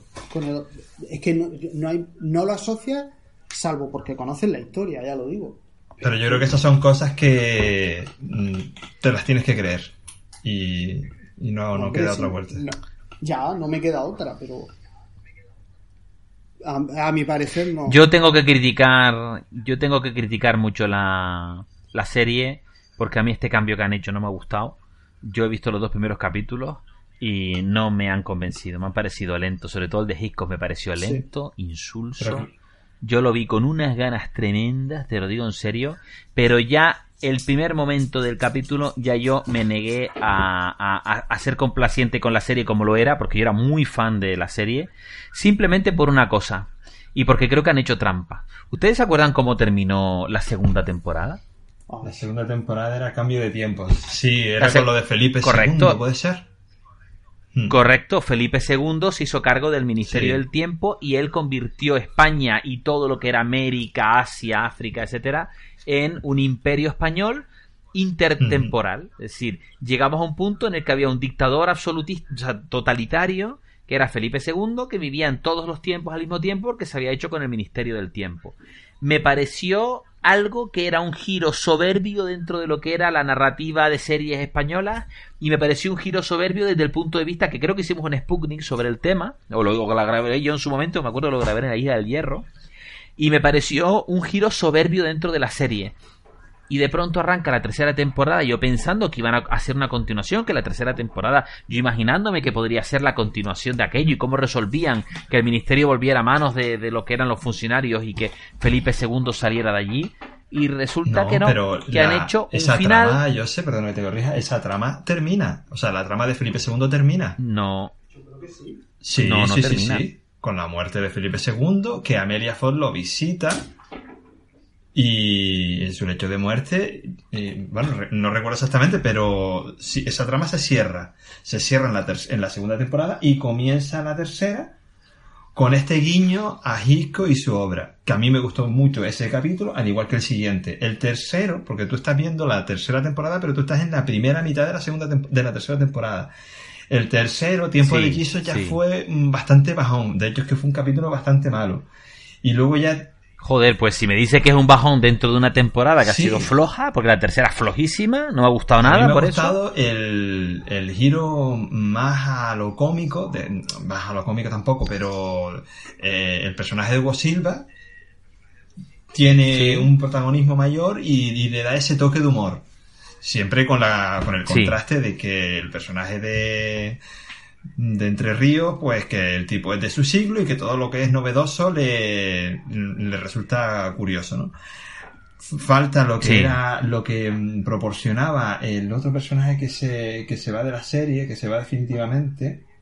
No recuerdo cómo se llamaba. Julián, el personaje de Julián. El, el Sancho. Que él, Sí. al, al ser de, de la época actual, pues le daba ese punto, ¿no? De contraste. Sin embargo, eso ha desaparecido y nos Sí. hemos quedado en los años 80 de, de Hugo Silva. Sin embargo, a mí me parece una serie bastante, no sé, a la vez que didáctica, es bastante entretenida. Pero ya te cuentas, son capítulos largos de una hora y poco. Y, y a mí hay algunos que se me Sí, van, típica, se, me- sí. se me van volando. Mientras que ya te digo, este tercero de la tercera temporada, el tiempo de hechizo, fue un tostón mayúsculo. Mayúsculo. Yo creo, igual, igual que Pues dice, vamos hacia- igual que dice Ayoce, creo que la tercera temporada, en general, y conforme avanza más, eh, Sí. está más floja.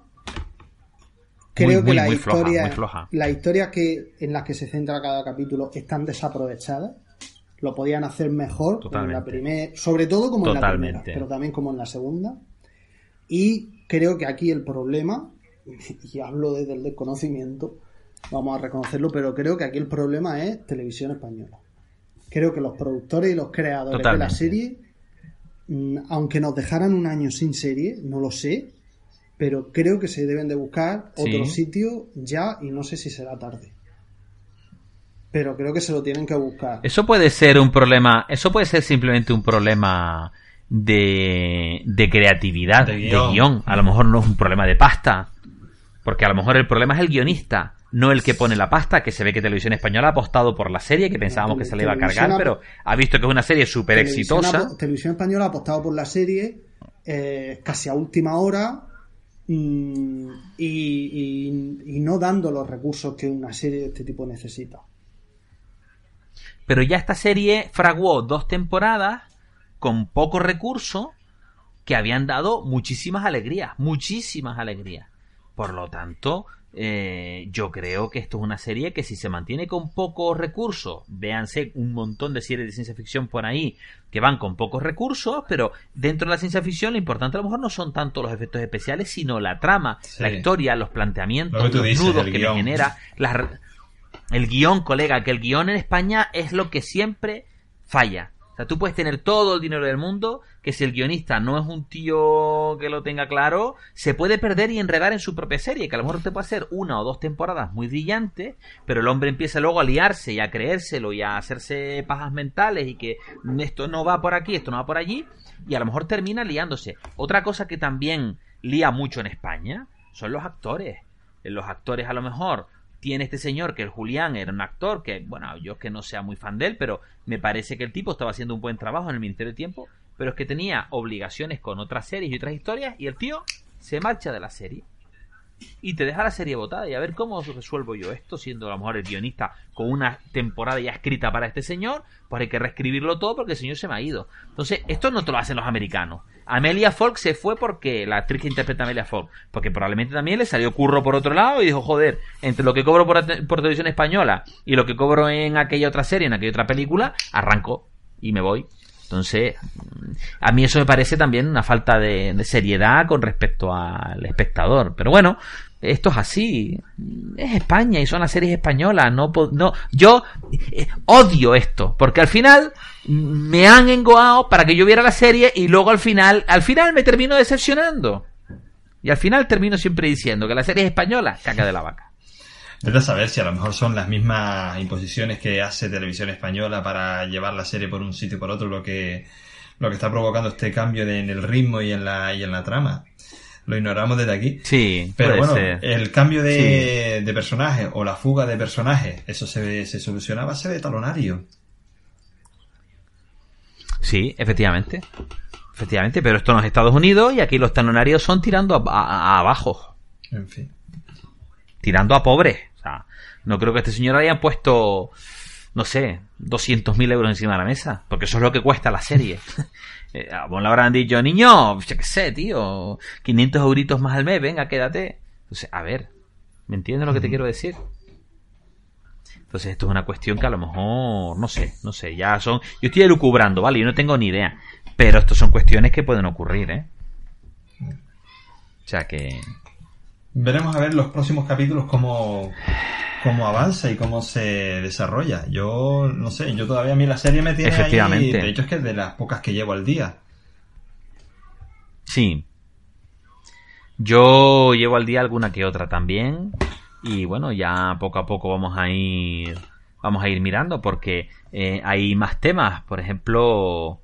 Eh, HBO ahora quiere sacar un documental que tengo mucha gana, que creo que lo iban a sacar Sí, en yo creo que ya se estrenó ya, ¿no? O está a puntito de estrenarse. Creo que se, estre- se estrenó, me estás No, o diciendo. está a puntito de estrenarse. Ahora mismo no, me- no lo puedo mirar porque si no esto se cae. Yo lo tengo aquí abierto, recientemente añadido, y no, no lo veo por ningún lado, ¿vale? Pero a ver, para sacar de dudas aquí a, al, Al al- personal. a- a los oyentes, a los escuchantes. Eh, un documental que la HBO iba a sacar sobre Spielberg, eh, que me parece que ya hay varios documentales sobre él, pero creo que iba a ser un documental donde él rajaba tranquilamente y comentaba sus historias. De hecho, míralo aquí, míralo aquí. Creo que es esto. Eh, ya está estrenado en la plataforma. Ya está estrenado en la plataforma. Y, creo que el documental está aquí. Eh, se llama La huella de Spielberg. Es una parte que han dedicado aquí con películas de Spielberg. Y tienen. Y tienen a- el documental ya estrenado. Creo que se estrenaba ayer o hoy, es verdad. Es verdad, se estrenaba ayer o hoy. Y ahora se me acaba de caer la plataforma. Y esto es así. Qué bien funciona Qué HBO en. España, ¿eh? Y hablando de más estrenos, eh, yo tengo muchas esperanzas puestas Sí, con una venga. serie de Netflix que se llama Mindhunter, Cazadores de Mentes.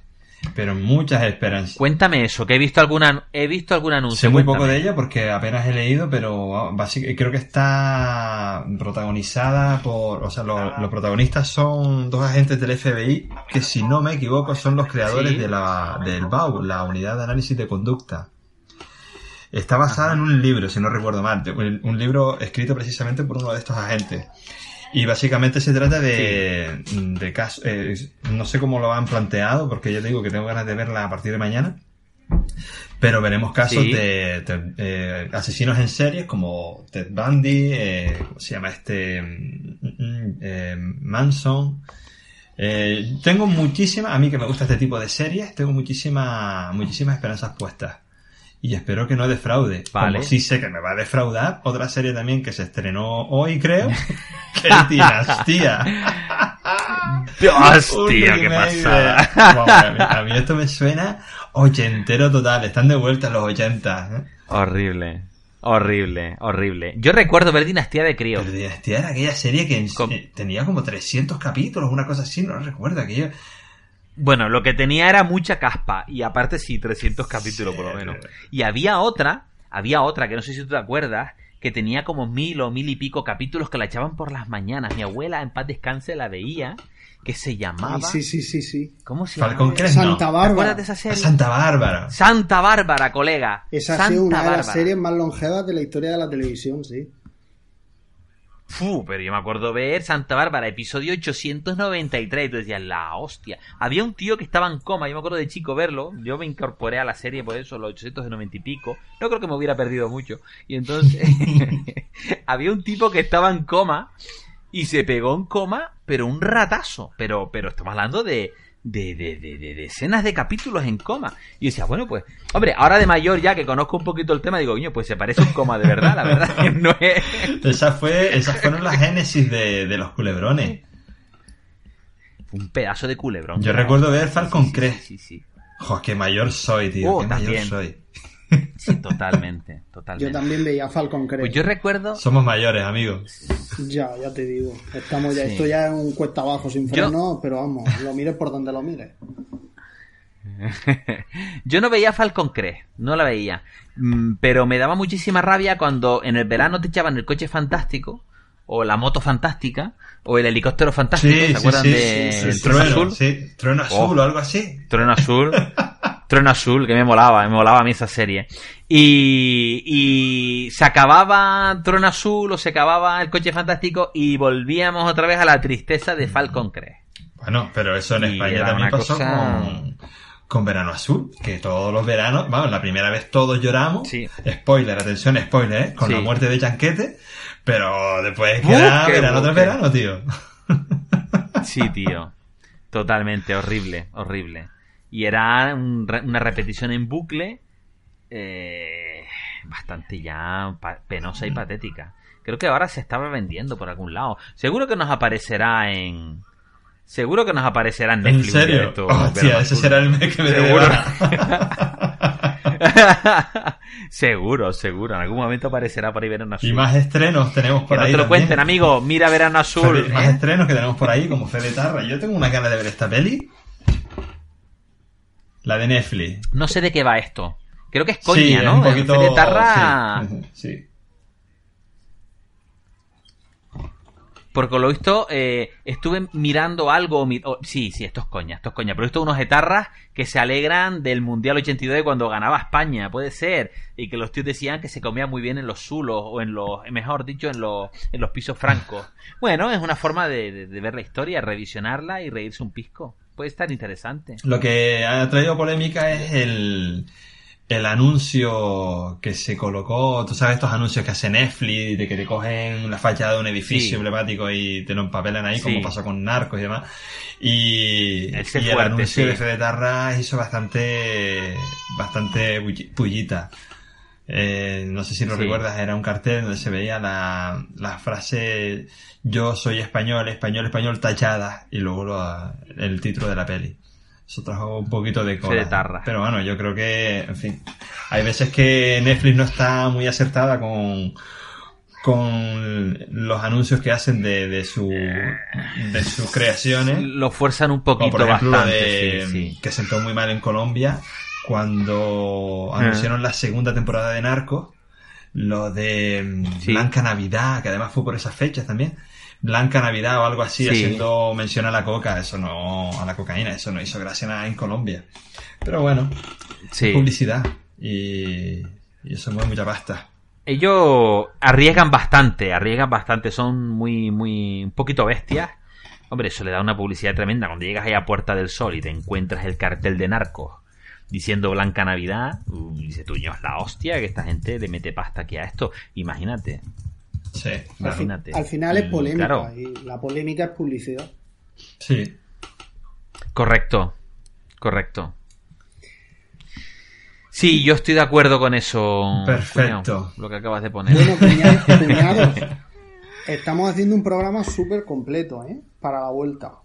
Sí. Sí. Que- Bastante extenso, Uf, además. Lo, lo hemos prometido al principio, sí, sí, bastante. Y lo que queda, y lo que queda. Eh, para, Nos quedan unas cuantas series todavía para para destripar, hacer, pero yo para creo que... un, un descansillo de serie, a mí me gustaría, eh, bueno, que hagamos un paréntesis, porque digo yo que los que nos escuchan, igual que nosotros, también escucharán otros podcasts distintos y, y evidentemente lo harán desde alguna aplicación para escuchar podcasts, sea la que sea. Y yo he redescubierto ahora, hace unos días, le di la, la oportunidad otra vez con iOS 11 en el iPhone, le di la oportunidad a Podcast de Apple. Una aplicación que antes me Ajá. parecía un truño, un truño, no de que funcionara Sí. mal, de que no se descargara, no se escuchase, no. Un truño de, de usabilidad. Es decir, no, no- Sí. no era al estilo de Apple, no era una aplicación fácil de usar. Yo me, me liaba y las veces que me lié al final le di pasaporte, ¿no? Y utilizaba otra aplicación que me sigue pareciendo genial y muy buena, que es Ucast, ¿no? Pero ahora con iOS, ahora con iOS 11, que se han renovado muchas cosas, eh, también se ha renovado la, la, aplicación de podcast de Apple. Y hace unos días dije, venga, vamos a ponerla otra vez, vamos a darle la oportunidad. Y me está gustando muchísimo. Ahora sí. Y llevo ya unos días, llevo una semana o así, que es la aplicación que estoy utilizando para escuchar podcast. No sé si vosotros la habéis utilizado y que os parece Yo lo usé. La usé en su. O la que vosotros utilizáis, ¿cuál es? Yo usé podcast de Apple en sus orígenes y era una castaña pilonga. De hecho, es que no había manera de, de controlarle el uso que hacía de los datos cuando no estabas en, en Wi-Fi y a mí en aquella época que tenía 2 gigas con Movistar me los consumió en, en, un par de días. Así que instalada y, ah. y, desinstalada sobre la marcha. Y a partir de ahí la que empecé a usar fue Overcast, que es la que utilizo hasta la fecha. Me encanta de Overcast. Yo es la que llevo, la, la que llevo usando toda la vida de podcast. Mm, cuando me salí estuve con una que no me acuerdo cómo Creo se llama. Creo que es la misma que usé yo eh, y que... no recuerdo el nombre ahora. Sí. Eh, que estaba muy de moda en aquella época y luego ya nos pasamos a Overcast. Pocketcast. ¿Cómo, ¿Cómo se llamaba? Pocketcast. No, yo Pocket, Pocket no la usé. Yo no. Pocketcast, sí. No, Bastante buena. Con muchas funciones, con la posibilidad de hacer muchas listas, hasta que descubrí Overcast y con Overcast y, y el tipo de no sabría decirte, no, eh, no sé cómo lo plantea Overcast, pero el caso es que yo solamente tengo ahora mismo una única lista de podcast es donde yo priorizo qué podcasts son los que quiero escuchar siempre al principio y, eso con esa única lista me manejo. Y luego tiene sí. con una sola lista, sí. y ahí lo yo, yo, por ejemplo, tengo varias, tengo muy pocas. Pero tengo, por ejemplo, una lista, es temática, ¿no? Una de tecnología, otra de cosas de historia, arte y tal, pues escucho para el tema de oposiciones y tal. Eh, la de cine y televisión, la de actualidad, creo que no tengo ninguna otra. Es que mi forma de escuchar podcast es la... Yo, yo escucho los podcasts de la siguiente manera. Yo escucho los podcasts, primero los de actualidad, para estar al día. Los podcasts que, entonces, los podcasts diarios, por ejemplo, Milcar, eh, Mixio y todo esto, siempre los tengo eh, en, cuando edito la lista, siempre los tengo para que estén al principio, son los que tienen mayor prioridad. Entonces da igual el número de podcasts que tenga, que cada vez que sale un episodio de eso, van al principio y a la hora de reproducirlo, aunque esté escuchando un podcast que esté más abajo de la lista, siempre se vuelve a ese principio. Por lo tanto, siempre lo de, lo de la actualidad es lo primero que escucho. Porque lo que es actualidad, si pasan tres o cuatro días, ya no me interesa porque seguramente me habré enterado por otro lado. Y, y a partir de ahí tengo esa prioridad hecha y, siempre voy escuchando podcasts de menos duración a más duración, porque si tengo una hora y tengo a lo mejor cuatro o cinco podcasts de 10 minutos, pues son cuatro o cinco podcasts que escucho en una hora. Mientras que si me pongo a escuchar podcasts largos, tipo el nuestro, por ejemplo, que hoy se va ahí a las dos horas por lo menos, o más. Y, podcasts largos así como... No hay límites, ¿no? Ahí está bocadillo. Pues sí, sí, sí, aquí yo estoy ya, vamos. Pues ya te digo que yo creo que depende de la forma de escuchar pocas que tenga, que yo con Overcast solamente tengo una lista y ese sistema que tiene para acotar los tiempos de pausa, la música te la acelera, pero cuando se habla te lo pone a la velocidad que tú le hayas predeterminado, eh, fantástico. una de las mejores. Yo uso, yo uso Overcast eh, desde hace mucho tiempo y uso una cosa de Overcast que me encanta que es el Voice Boost, que es el, el, eh, ese sistema de ecualización que tienen ellos para potenciar la voz humana. Porque mm, realmente cuando yo, por ejemplo, voy escuchando eh, eh, los podcasts en el coche, que lo voy escuchando en un altavoz Bluetooth que yo tengo porque mi coche, el pobre, no, no tiene entrada auxiliar por ningún lado, el bendito. Eso va con segundas y lo sabemos todo. Eh, esperemos, esperemos, esperemos. Bueno, pues voy muriéndome del asco con un altavoz Bluetooth de, de esta gente, de los chinos estos que a mí me gustan tanto. José, ¿cómo se llama la marca esta china? Eh, la marca china de productos mm, de Xiaomi, me encanta, me encanta Xiaomi. Bueno, pues eh, yo voy escuchando los podcasts en un altavoz de Xiaomi de 25 euros, ¿vale? Y bueno, ahí voy escapando. Si el, la aplicación de podcast no tiene Voice Boost, yo no me entero de un carajo. Por lo tanto, estoy frito por pasarme a UCAS, ¿vale? Y entonces, eh, mm, UCAS no tiene Voice Boost. Mira que se lo digo cada dos Sí, por tres en Twitter, señores. El Voice Boost, no se olviden de él. no se. ¿Te acuerdas que lo entrevistamos también para el otro podcast que teníamos sobre tecnología y se lo dijimos? Y él dijo, sí, sí, lo pondremos. Más nunca se supo del Voice Boost. Y ahora estamos, eh, ya te digo, pendientes. Hay una actualización grande de pronto que dicen que antes de final de año también, que van a sacar la versión 2.0 y tal. Esperemos que aparezca el Voice Boost. Porque mm, Overcast ha quedado con un diseño bastante viejuno, cuñado, hay que Sí, admitirlo. eh, Marco Armen ha- eh, yo lo sigo en Twitter y, y el tipo ha hecho unos cambios Sí. que no han gustado mucho, como por ejemplo el tema de... Eh, bueno, eh, antes de nada, yo sigo utilizando Overcast, aunque Ucas me encanta, pero utilizo Overcast Sí. porque tiene aplicación para el Apple Watch, puedo controlar el- los podcasts que escucho sin necesidad, sin necesidad de tener el teléfono en la mano y, Pero mira, yo he descubierto una cosa con la actualización nueva, perdóname que te interrumpa, con el Apple Watch, que me con el ahora suena, ¿no? Claro. Efectivamente. Pero no puedes saltar de Me capítulo, no puedes saltar de encanta. episodio.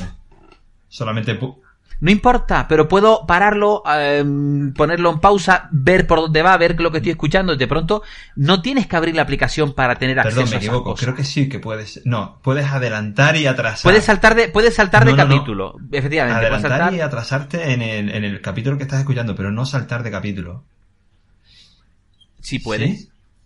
Hay un submenú, ¿Ah, sí, sí? sí, sí, hay un submenú que puedes meterte y puedes incluso pasar la lista general de podcast y escuchar otro podcast No. de otra de otra fuente diferente. Puedes darle para adelante 30, puedes darle para atrás 30, que me encanta en UCAS que se pueden configurar, si quieres darle para atrás 15 o ponerlo predeterminado para 30 30, 15 15, Ujú. lo que tú quieras, que Armen aquí no ha hecho eso con con, con Sí, con tú lo de puedes, podcast, ajustes lo puedes, lo puedes toquetear. Por defecto te viene ¿Qué me estás 30. diciendo, sí, sí, sí. Por defecto te viene 30 y Ah, yo pues lo no tengo puesto en, sabía. en 15, pero normalmente es alguna frase que me he perdido. Amigo, yo para atrás sí me gusta darle para 15, para adelante sí a lo mejor 30, pero para atrás 15. Ah, pues mira, mira, cuñado, pues yo no me había metido aquí en ajuste y estoy aquí mirándolo a ver si si Niptic Details, ah, joder, que sí, Sí, se puede, digo, es 15 muy segundos, joder, pues cuñado, pues si no, sí, sí, sí, sí, sigue estando viejuna, el diseño ya se ha quedado un poquito atrás y UCAS lo que tiene es un Yo hace diseño tiempo precioso. que la desinstalé y, y bueno, no la he vuelto a probar. También es cierto que con el coche nuevo que nos hemos comprado, al tener Claro. ¿cómo se llama? CarPlay, pues Overcast te la permite tener ahí y la verdad que es un lujo tener... Yo que, yo que cuando Sí. voy en el coche ya no escucho música, yo estoy siempre escuchando podcast. Escucho música cuando los Yo niños estoy insisten. igual. Pero de lo contrario, siempre escuchando Sí. podcast. Y si voy a correr, nada de ponerme música motivadora, nada. Escucho podcast. Y se nota que tengo muchos totalmente. ahora pendientes porque no salgo a correr nada, tío. Pues yo, Yo tengo ahí un montón de podcast siempre eh, pendiente de yo escuchar. desde Dime, que José. salió Yucas, que sabéis que incluso la hemos estado, creo que algunos de vosotros también, la estuvimos utilizando en la fase beta. Sí, Eh, a mí siempre me ha gustado precisamente el diseño. Me gustó muchísimo. Es Y luego preciosa, también es tenía preciosa. o tiene muchas funciones. Luego puso las playlists, que era algo que demandábamos desde antes de que saliera la versión oficial primera. Pero podcast, la de Apple, la oficial, digamos, ¿no? Mm. Ahora Sí. mejora mucho. Ya os digo, yo to- todavía la Vale. estoy probando, ¿no? Pero en, en tema de diseño, es que antes era tan mala, o sea, hay que decirlo así. O sea, Apple no lo hace todo bien, ¿no? Y, y- y la aplicación No, no, de no, no. podcast, para ser la, pri- la principal plataforma de podcast, la aplicación de podcast era como el culo. Y ahora no sé si es eh, que el cambio es tan grande, de una mierda tan grande, hasta algo a lo mejor normal, a lo mejor lo de ahora es normal, ¿no? Pero el cambio da la sensación de que sea más. Mm, Y a mí me está gustando mucho. Y Como puede me están ser, dando que, ganas de probarla. puede ser que Yucas, luego veremos si se adapta, por ejemplo, a tu forma particular de, de escuchar los podcasts, ¿no? A lo mejor no se adapta, como la que tú tienes, ¿vale? Pero Yucas ha quedado en un segundo plano, no la he desinstalado, pero va camino.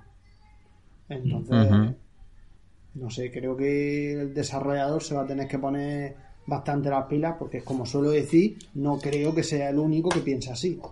O con- Oh, eh, o- Yucas Totalmente. era gratuita, pero no, ¿verdad? Yucas era gratuita. No. UCAS es gratuita, creo. ¿Yucas? No. ¿No? No recuerdo si yo pagué, no me acuerdo. Do- dos euros me parece que vale. No sé si habrá subido. Bueno, Vale. costará ahora, como subieron los precios en Apple, si costaba 1,99, costará 2,29. Lo digo de cabeza, la verdad es que no Ahora se acaba de estrenar. Se acaba de estrenar una que se llama Agora. sí, no sé el si otro día hablaba de ella Yo- en, en un daily. Efectivamente. Vale dos euros y medio. Estuve mirándola un poco, yo no me la descargué. No me llamó la atención. No, no, no me llamó la atención.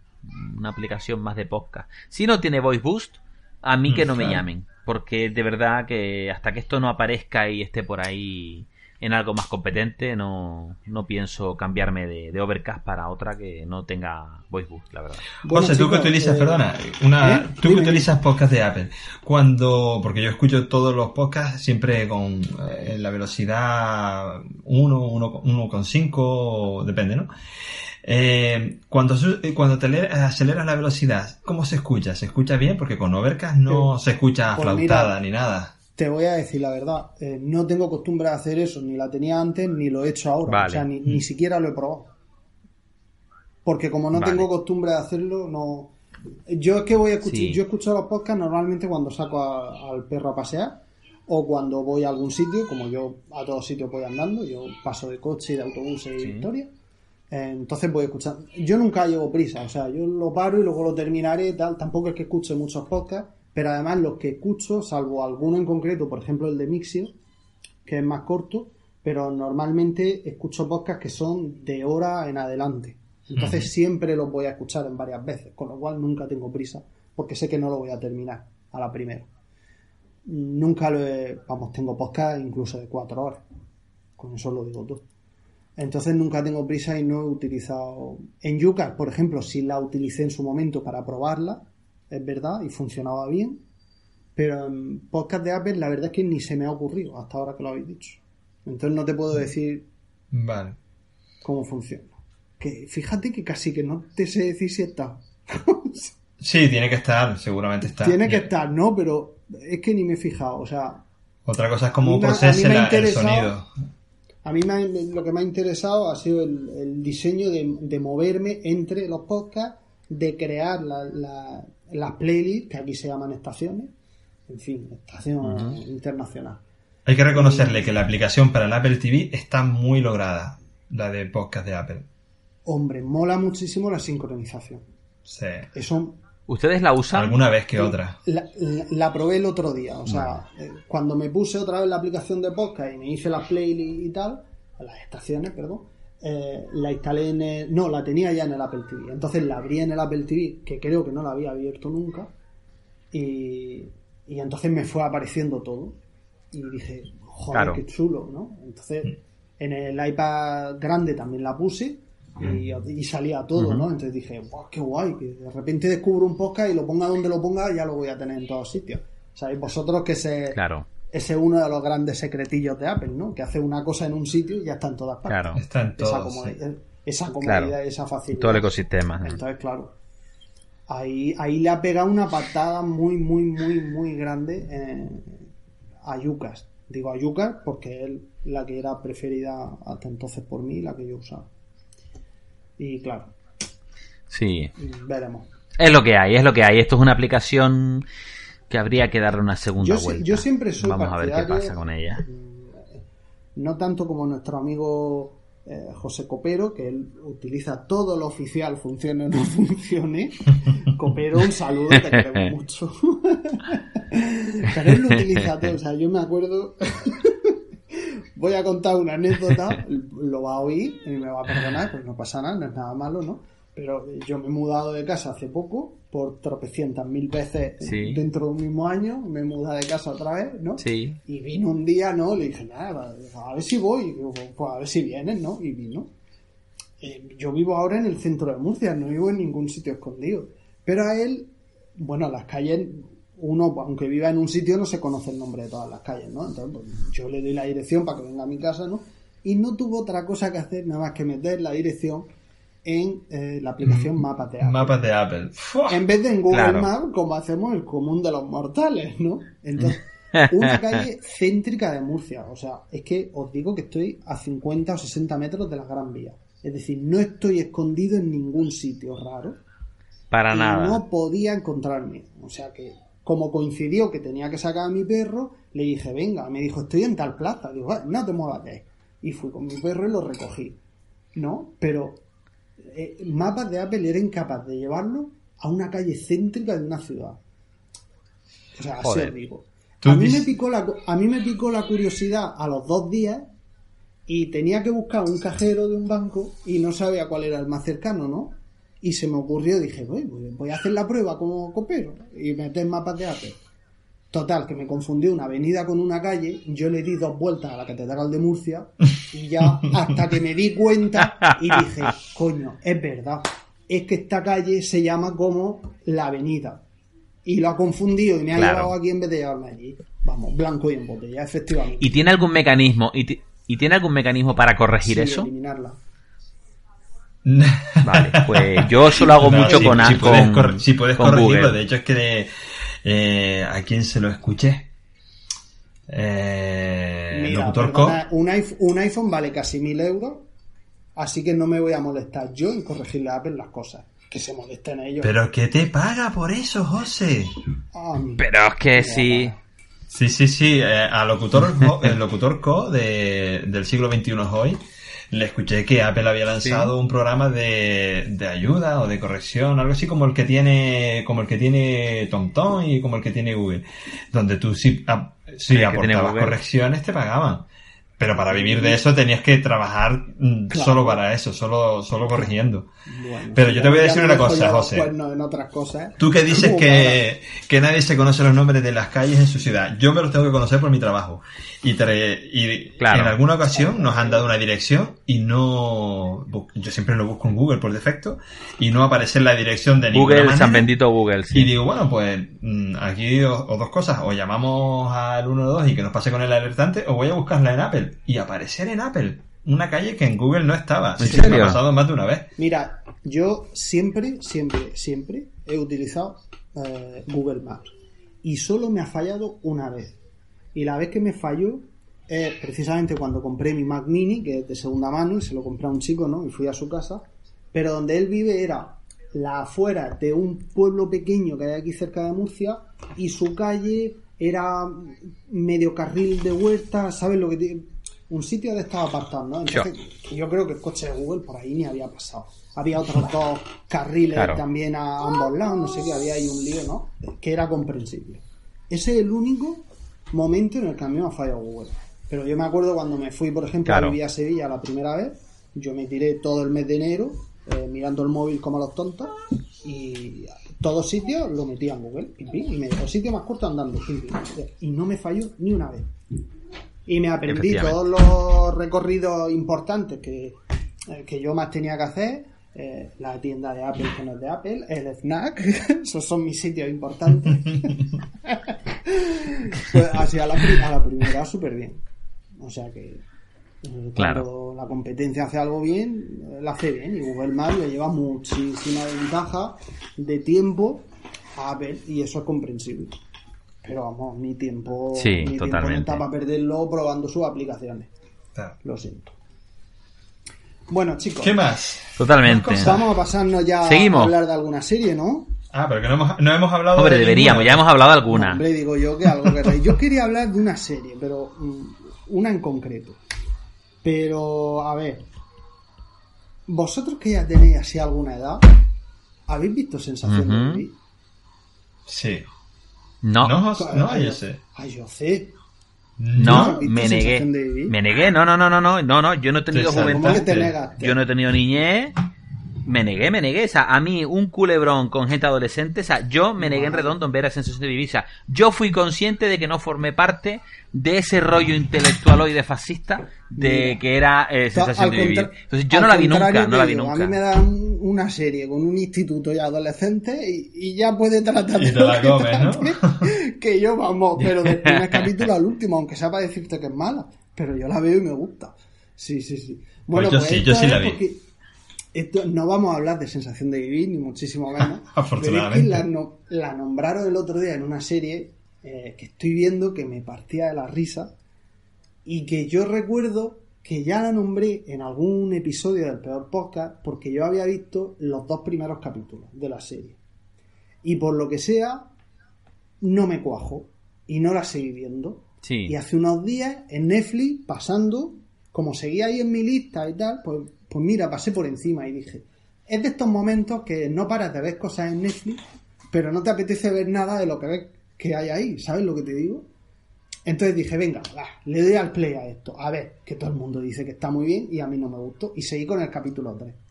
Bueno, al final me encanta la serie, es Unbreakable, Kimmy Smith.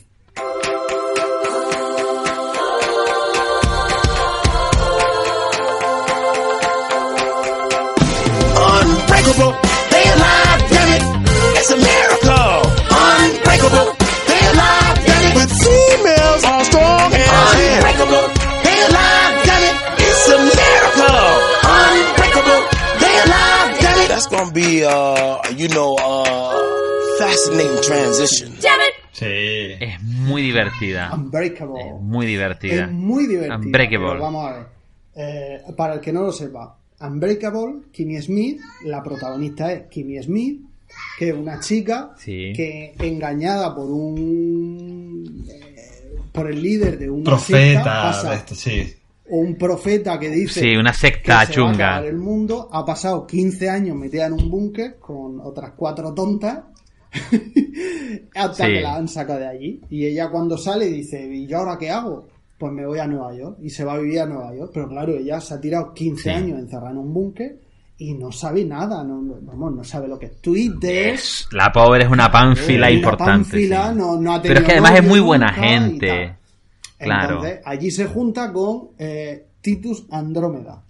Titus Andrómeda. Titus Andromedon, Titus que es Andrómeda, Andromicon, eh, Andromicon. ¿Cómo? Titus No. Andrómeda. Titus Andrómeda. Titus Andrómeda. Sí, sí, que sí. Es, es un, un gay de pueblo como el de como el de Modern Family, que también es de pueblo, Sí, sí. que se había criado en una granja y tal, ¿no? Sí. Pues este es un gay de pueblo que además es gordo y además es negro. O sea que lo tiene todo, lo Sí, tiene además, todo sí, para, sí, vivir- sí. para que su vida sea un eterno problema. Un estereotipo es el típico, Sí, sí. el tipo de, pueblo que se va a Nueva York para tratar de triunfar en el teatro, en el mundo Y del nada. espectáculo. Y no hay manera. Pero, Súper eh, simpático. pero a ver, el verdadero protagonista de la serie, no me digáis que no, es Titus. Sí. Sí, sí, Es- totalmente. es- Totalmente. Vamos, ¿os acordáis la canción de eh, Pen- Sí, sí, sí. Grandísimo ese Noir. capítulo. Pene Noir? Que, que yo me partía de la Sí, sí, risa, sí, o sea, es que no podía más. divertido. No podía más. I'm making a music video. It's called Pinot Noir, an ode to black penis. Classic. Action. Pinot Noir.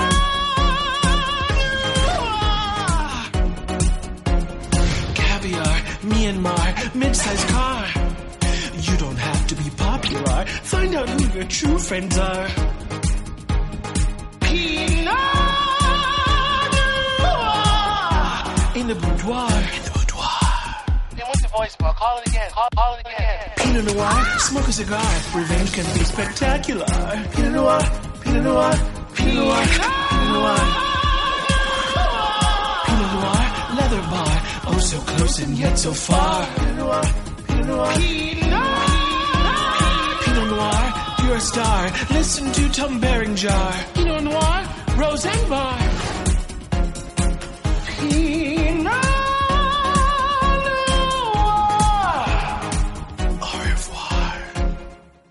Y la hacen un buen de- tándem los dos, hacen un buen tándem que te cagas. Sí, sí, sí. Totalmente. Muy bueno. Luego la, la, la casera, digamos, que está también muy para allá, muy colgada. También. Está muy, muy colgada de los papel. 60 de fumar porro. y luego la, la rica. La rica, que en realidad es india, con lentillas, tintada y no sé qué. Sí. eh, también es muy buena. O sea, la serie es súper divertida. Súper divertida. Es Yo muy divertida. Pero mira, me, me gusta por el. es la serie, es la serie heredera de otra serie que se llama 13 Rock o aquí se llamó Cosa, eh, aquí cosa se llamó nos- Certain Rock. no no no 13, 13 Rock es eh, 30 Rock Ah. que es eh, espérate a ver si eh, que era la de una serie de, de- es de un programa de televisión que había de la NBC 30 Rock se llama en inglés pero en España Es de Tina Fey, la serie es de Tina Fey. Tina Fey es un ¿qué te monstruo la de la decía, ¿Qué comedia. palabras estás diciendo que no entendemos? Aquí se llamó Rockefeller Plaza. Ah, Rockefeller Plaza. Rockefeller sí vale, vale. ¿Y eso qué Ah, tiene que ver con Muy divertida que era Tina Fey, Alec Baldwin, Tracy Morgan que hacía de negro que era la, la- la estrella y se llama y salía la que hace de ricachona que se aprovecha de ella que es Jane Krakowski que es la tía esta que, que hace de ricachona que se aprovecha. Y entonces eh, que era también otra otra diva que trabajaba en el programa como presentadora junto con el negro. Luego estaba el uno que era un un botones no sé si se acuerdan que bueno es que es que Gi- Gina Maroni Gina Maroni es, es el personaje que ella hacía en, en, en- en Rockefeller Plaza. Esa serie era divertidísima divertidísima. Y yo me acuerdo que que vi algunas temporadas porque Alec Baldwin ahí fue cuando crió la, la, la vena cómica que él está sacando ahora imitando por ejemplo al presidente Trump que es genial cuando el tipo lo imita y esta, esta el se- la segunda serie que saca Tina Fey. Y es, es, es una pasada, es muy divertida. A mí me Es gusta muy mucho. buena. A mí, Aunque no he pasado de la segunda temporada, esta tercera temporada Yo no la he visto. viendo- Pero el final de la yo primera, estoy viendo dime. la segunda temporada ahora. Voy, creo que me he quedado, antes de que empezáramos a grabar, la estaba viendo, de hecho. Y creo que me he quedado por el capítulo Ah, pues, 6 o fíjate. así. Si es que la empecé hace dos días, pero que le he pegado el acelerón porque es lo que estoy viendo esta semana. O sea, me pongo a comer Sí. y me zampo dos capítulos, eh, me pongo a cenar y, y me ha pasado lo que me suele pasar mucho. O sea, me está pasando tres o cuatro noches, ¿no? Que me quedo durmiendo, avanzan Sí. los capítulos y luego tengo que volver. Porque han pasado cuatro o cinco hasta que Sí. Netflix me ha dicho, ¿quieres seguir viendo Totalmente. esto? Y ya nadie ha contestado y la tele se ha apagado. Capítulos de veintipocos minutos creo que tiene esta serie que se ven muy rápido. Es la típica sitcom. Sí, sí, es muy divertida. Yo la llevo Muy también por la segunda temporada, sí, sí. creo que me quedé en el capítulo 5. Sí, yo me quedé, yo me quedé más o menos a mitad, creo. Hubo un bajoncillo, yo ahí me, me, des- me desanimé un poquito, pero por lo visto la tercera temporada está muy bestia y está dando mucha caña. Mm. Hola. Hola. Sí, sí, aquí estamos. Se, Sí. se escuchó un ruido Ah, vale, ahí vale, vale, raro. unas historias raras. Sí. Vale, seguimos con siguiente serie, que también es otra comedia. Muy, Muy buena. Good- buena. Yo he visto dos capítulos nada más, no he podido ver Yo ni más. siquiera la he visto. The Good Place. Pues es divertidísima. The Good llama. The Good Place. El lado bueno, porque realmente es el lado bueno, no es el lado bueno de, de estar el lugar bueno, sino el lado bueno, porque luego hay un lado malo. Sí, lo que pasa es que no podemos hablar mucho de lo que va la serie porque entonces podemos hablar diríamos mucho. el gran contaríamos el gran spoiler de la serie y sería una putada Totalmente. grandísima. Pero bueno, Totalmente. The Good Place va eh, de una chica y esto ya eh, sí que no es sí que no es spoiler porque la serie empieza así. Son los primeros 30 Sí, claro. segundos, efectivamente. Eleanor eh, se despierta, digamos así, aparece en un despacho. En el otro lado del despacho Sí. está Ted Danson, que es otro de los protagonistas, eh, contándole, Que es un papelón claro, divertidísimo. contándole que ha muerto. Ha muerto y como ha llevado una vida buena, está en el cielo. Y a partir de ahí, pues le empieza, mm, eh, le empieza a explicar cómo va a ser el cielo.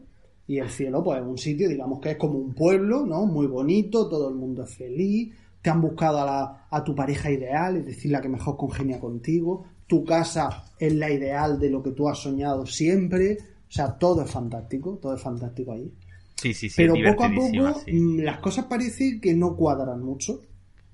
Eh, que no todo es tan fantástico. Que la casa que a ella le ha tocado no es, ¿no? Y, y lo que se descubre enseguida, eh, esto tampoco es spoiler porque forma parte de, de- de la trama, ¿no? Lo que se descubre es que a ella la han confundido con otra Eleanor, que se llama igual y que ha muerto en el mismo sitio, Sí. a la misma hora, etcétera, etcétera. Entonces, se han- digamos que se han llevado al infierno a la buena y a quien han subido al cielo a la mala. Porque ella, ella era muy egoísta, era la típica que Ella era muy mala Claro. persona. Era la típica que le tocaba Sí. conducir la noche que salían de marcha, pero ella enseguida bebía para no tener que ser la que se quedaba Sí. sin beber para conducir, todo ese tipo de cosas. Muy buena. Claro, las Muy cosas buena, ahí no buena. van cuadrando. No van cuadrando. Esto es el cielo, eh, no cuadra. Eh, Y ella lo que siente es que Sí.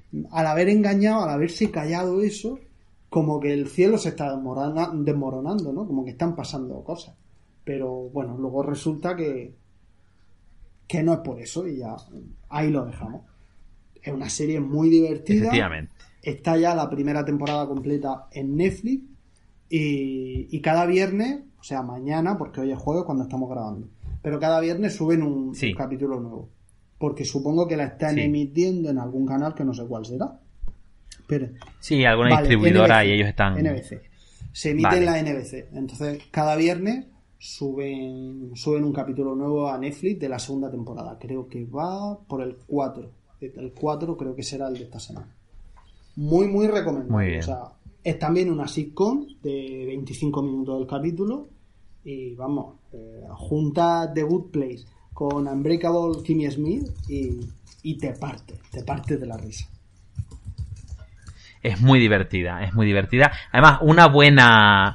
Un descubrimiento, porque fu- yo la empecé a ver un poco por Ted Danson, que me parece un tío muy simpático y tal, y por esta niña, que bueno, simpática también, pero el planteamiento de la serie es genial. Y los dos chistes que cuentan al principio, que es como ella muere, pero le han borrado los recuerdos porque es muy traumático, es muy vergonzoso, como ella muere.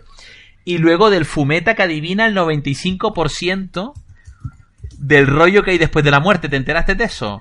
Ella le pregunta, ese primer chiste le pregunta a ella, eh, mm, oye, ¿y cómo es esto del cielo y tal? ¿Las religiones? ¿Qué religión acertó? Y él le dice, bueno, realmente las religiones no han acertado mucho, entre el 2 y el 5%. dice, bueno, pues entonces, dice, no, no, no.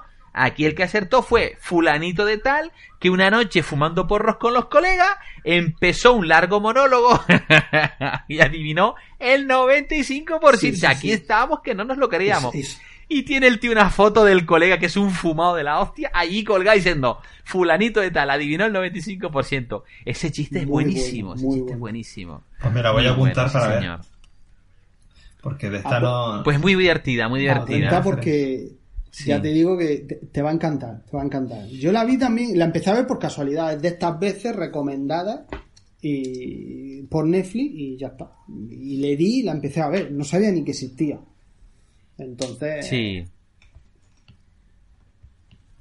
Sí, es muy pues buena. apunto. muy Y le buena. voy a dar una sugerencia, que es una serie de Netflix también llamada Atípico.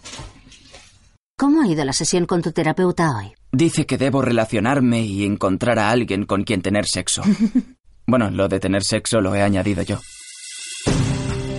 Soy un tío raro, eso es lo que todos dicen. A veces no sé lo que quiere decir la gente cuando habla. Sam, la gente en el espectro tiene citas. Las chicas no se fijan en mí y no soy bueno pillando señales. Tío, te estás sonriendo. Tienes que bajar eso un 70%. Casey, ¿por qué pone en mi lista de tareas sacarse el palo del culo? No lo sé, pero si tienes uno tendrás que hacerlo, ¿no? No encuentro mis pantalones de trabajo. Sam va a empezar a tener citas. Tú y yo no éramos mayores cuando nos conocimos. Quizás sea el momento de echarnos a un lado. ¿Quieres aprender a conseguir a una chica? Voy a llevarte a la ciudad de los chichis. Ese lugar no existe. No, no voy a hacerlo. Hay estrategias que podría enseñar. Ya no soy un niño pequeño. Puedo hacer cosas. Hay estrategias para cuando te rompen el corazón. A veces desearía ser normal. Bueno, tío, nadie es normal. Su hijo tiene el mismo deseo de ser amado que todos. Paige, ¿Por qué no debería cumplirlo? Mi familia es frágil. Todo es Sam esto y autismo lo otro. Deberías tener tu propia vida. quien dijera primero lo de que la práctica hace la perfección era idiota. Los humanos no pueden ser perfectos porque no son máquinas. Lo mejor que puedes decir sobre la práctica es que te hace mejorar.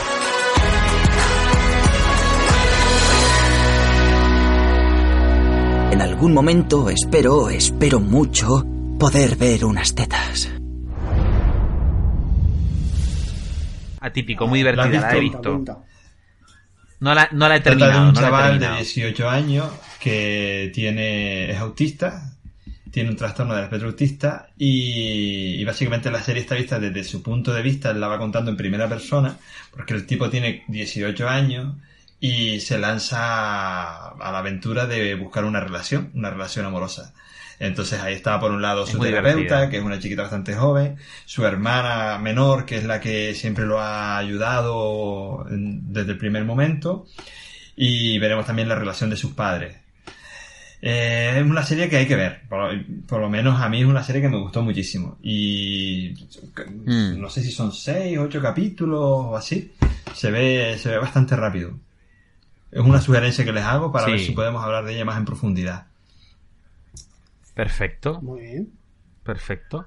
Porque además eh, hay un personaje que sale muy poquito, que es el Oh, amigo del oh, colega oh. de- del, del protagonista. El, el colega está más salido que el pico una plancha.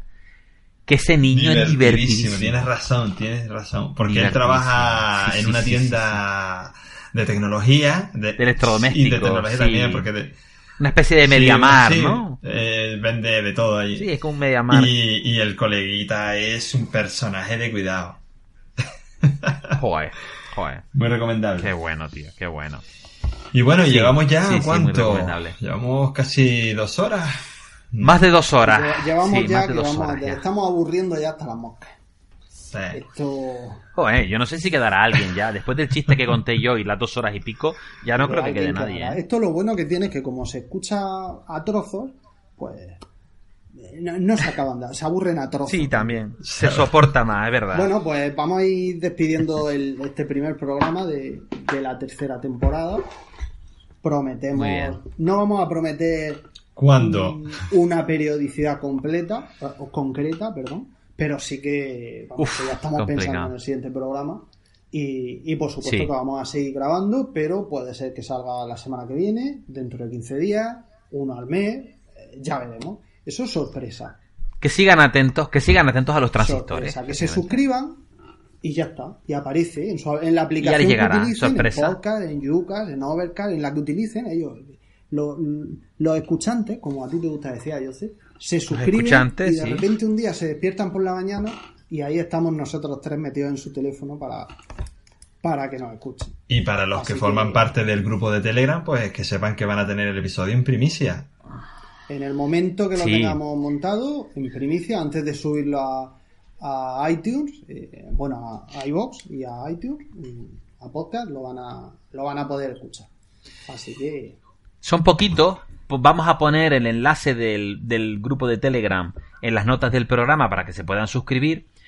Y yo creo que, hombre, es interesante que, que- que a través de Telegram tengan una primicia y los de que están ahí en Telegram aguantándonos, de que de vez en cuando decimos alguna chorrada, pues, no sé, pues que sepan que, que tienen por aguantarnos por ahí un, un ¿y punto sabéis que más. se me ocurre Y- también? Cuéntanos. Dime. tenemos, tenemos una dirección de correo que es el gmail.com y si a alguien de los que nos escucha le apetece mm, soltar su opinión sobre el programa o soltar su opinión sobre una serie de la que no hemos hablado o dar un punto de vista distinto de alguna serie que dice "Ay, José dice que Unbreakable está muy bien pero a mí me parece un montón de mierda importante por esto, por esto y por esto Oye, Pues pues sí. que nos puede grabar un audio y lo metemos aquí en el programa y, y, y así hay más perspectivas, más puntos de vista, de, no solo no solo el de nosotros. Y, Y también genial. Qué gran idea. retomar la tradición que ya habíamos cogido en, en la segunda temporada de, de dedicar el capítulo a aquellos que dejen comentarios en iVoox o, Bueno, o, este, por ejemplo, este primer, este primer episodio de la tercera temporada está dedicado a Pertu en Twitter. Que es el, que Muy más bien. nos ha insistido y, y todo eso. Pilar Sánchez también. De Pilar Sánchez siempre nos acordamos porque es como nuestra escuchante, ¿no?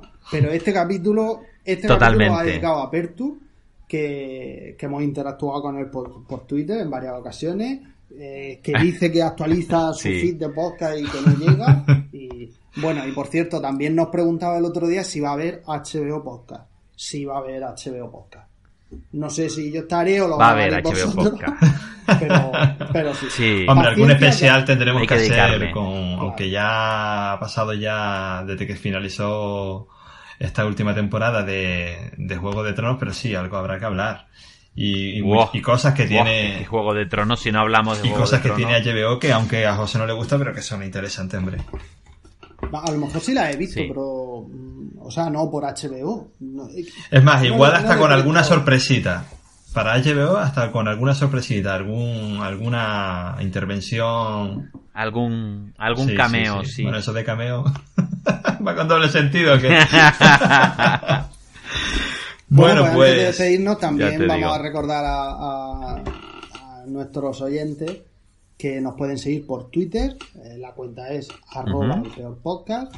Eh, por ahí pueden interactuar con nosotros, hacer retweet, lo que les dé la gana. Por supuesto en en iVoox nos pueden escuchar y pueden dejar ahí sus opiniones. Nos encanta que nos hagan valoraciones y que nos pongan su pequeña reseña, aunque sea de una palabra, en iTunes, porque es lo que de verdad da, Sí. Lo que de verdad nos da visibilidad. Solo cuentan las cinco estrellas, así que si os parece una mierda el programa, pues antes de ponernos una sola estrella, pues nos lo decís y ya está. Y no nos deis, Sí. al menos no nos deis esa Sí. estrella porque no sirve de nada, solo, solo perjudica. Y lo único que beneficia, Totalmente. según, según tengo entendido, porque también hay cierto misterio ahí, pero según tengo entendido, Esto es lo un poco único misterioso, que cuenta sí. son las cinco estrellas y la rese- y, y que tenga una reseña ya está Eh, las que tenga cuatro- reseña, las que cuatro eso da puntos no sé también. qué sí ahora parece ser que sí dan unas puntuaciones más precisas y tal pero pero no sé para ascender Mm. puestos digamos y, y ser más visible solo cuentan las cinco y, y nada, y que queremos abrir el podcast también a más gente, como hemos dicho, y, y el que tenga una opinión de una serie, pues que no se corte, que coja su teléfono, que se grabe y que nos envíe el archivo Sí, será por correo interesante. electrónico. Claro que sí. El peor podcast Muy bien. arroba gmail.com. Muy bien. Muy bien. Señores, Nos despedimos entonces. un abrazo. Hasta el próximo capítulo. Un abrazo fuerte, una alegría muy gorda escucharle. Igualmente, Cuídense. hasta la próxima. Chao.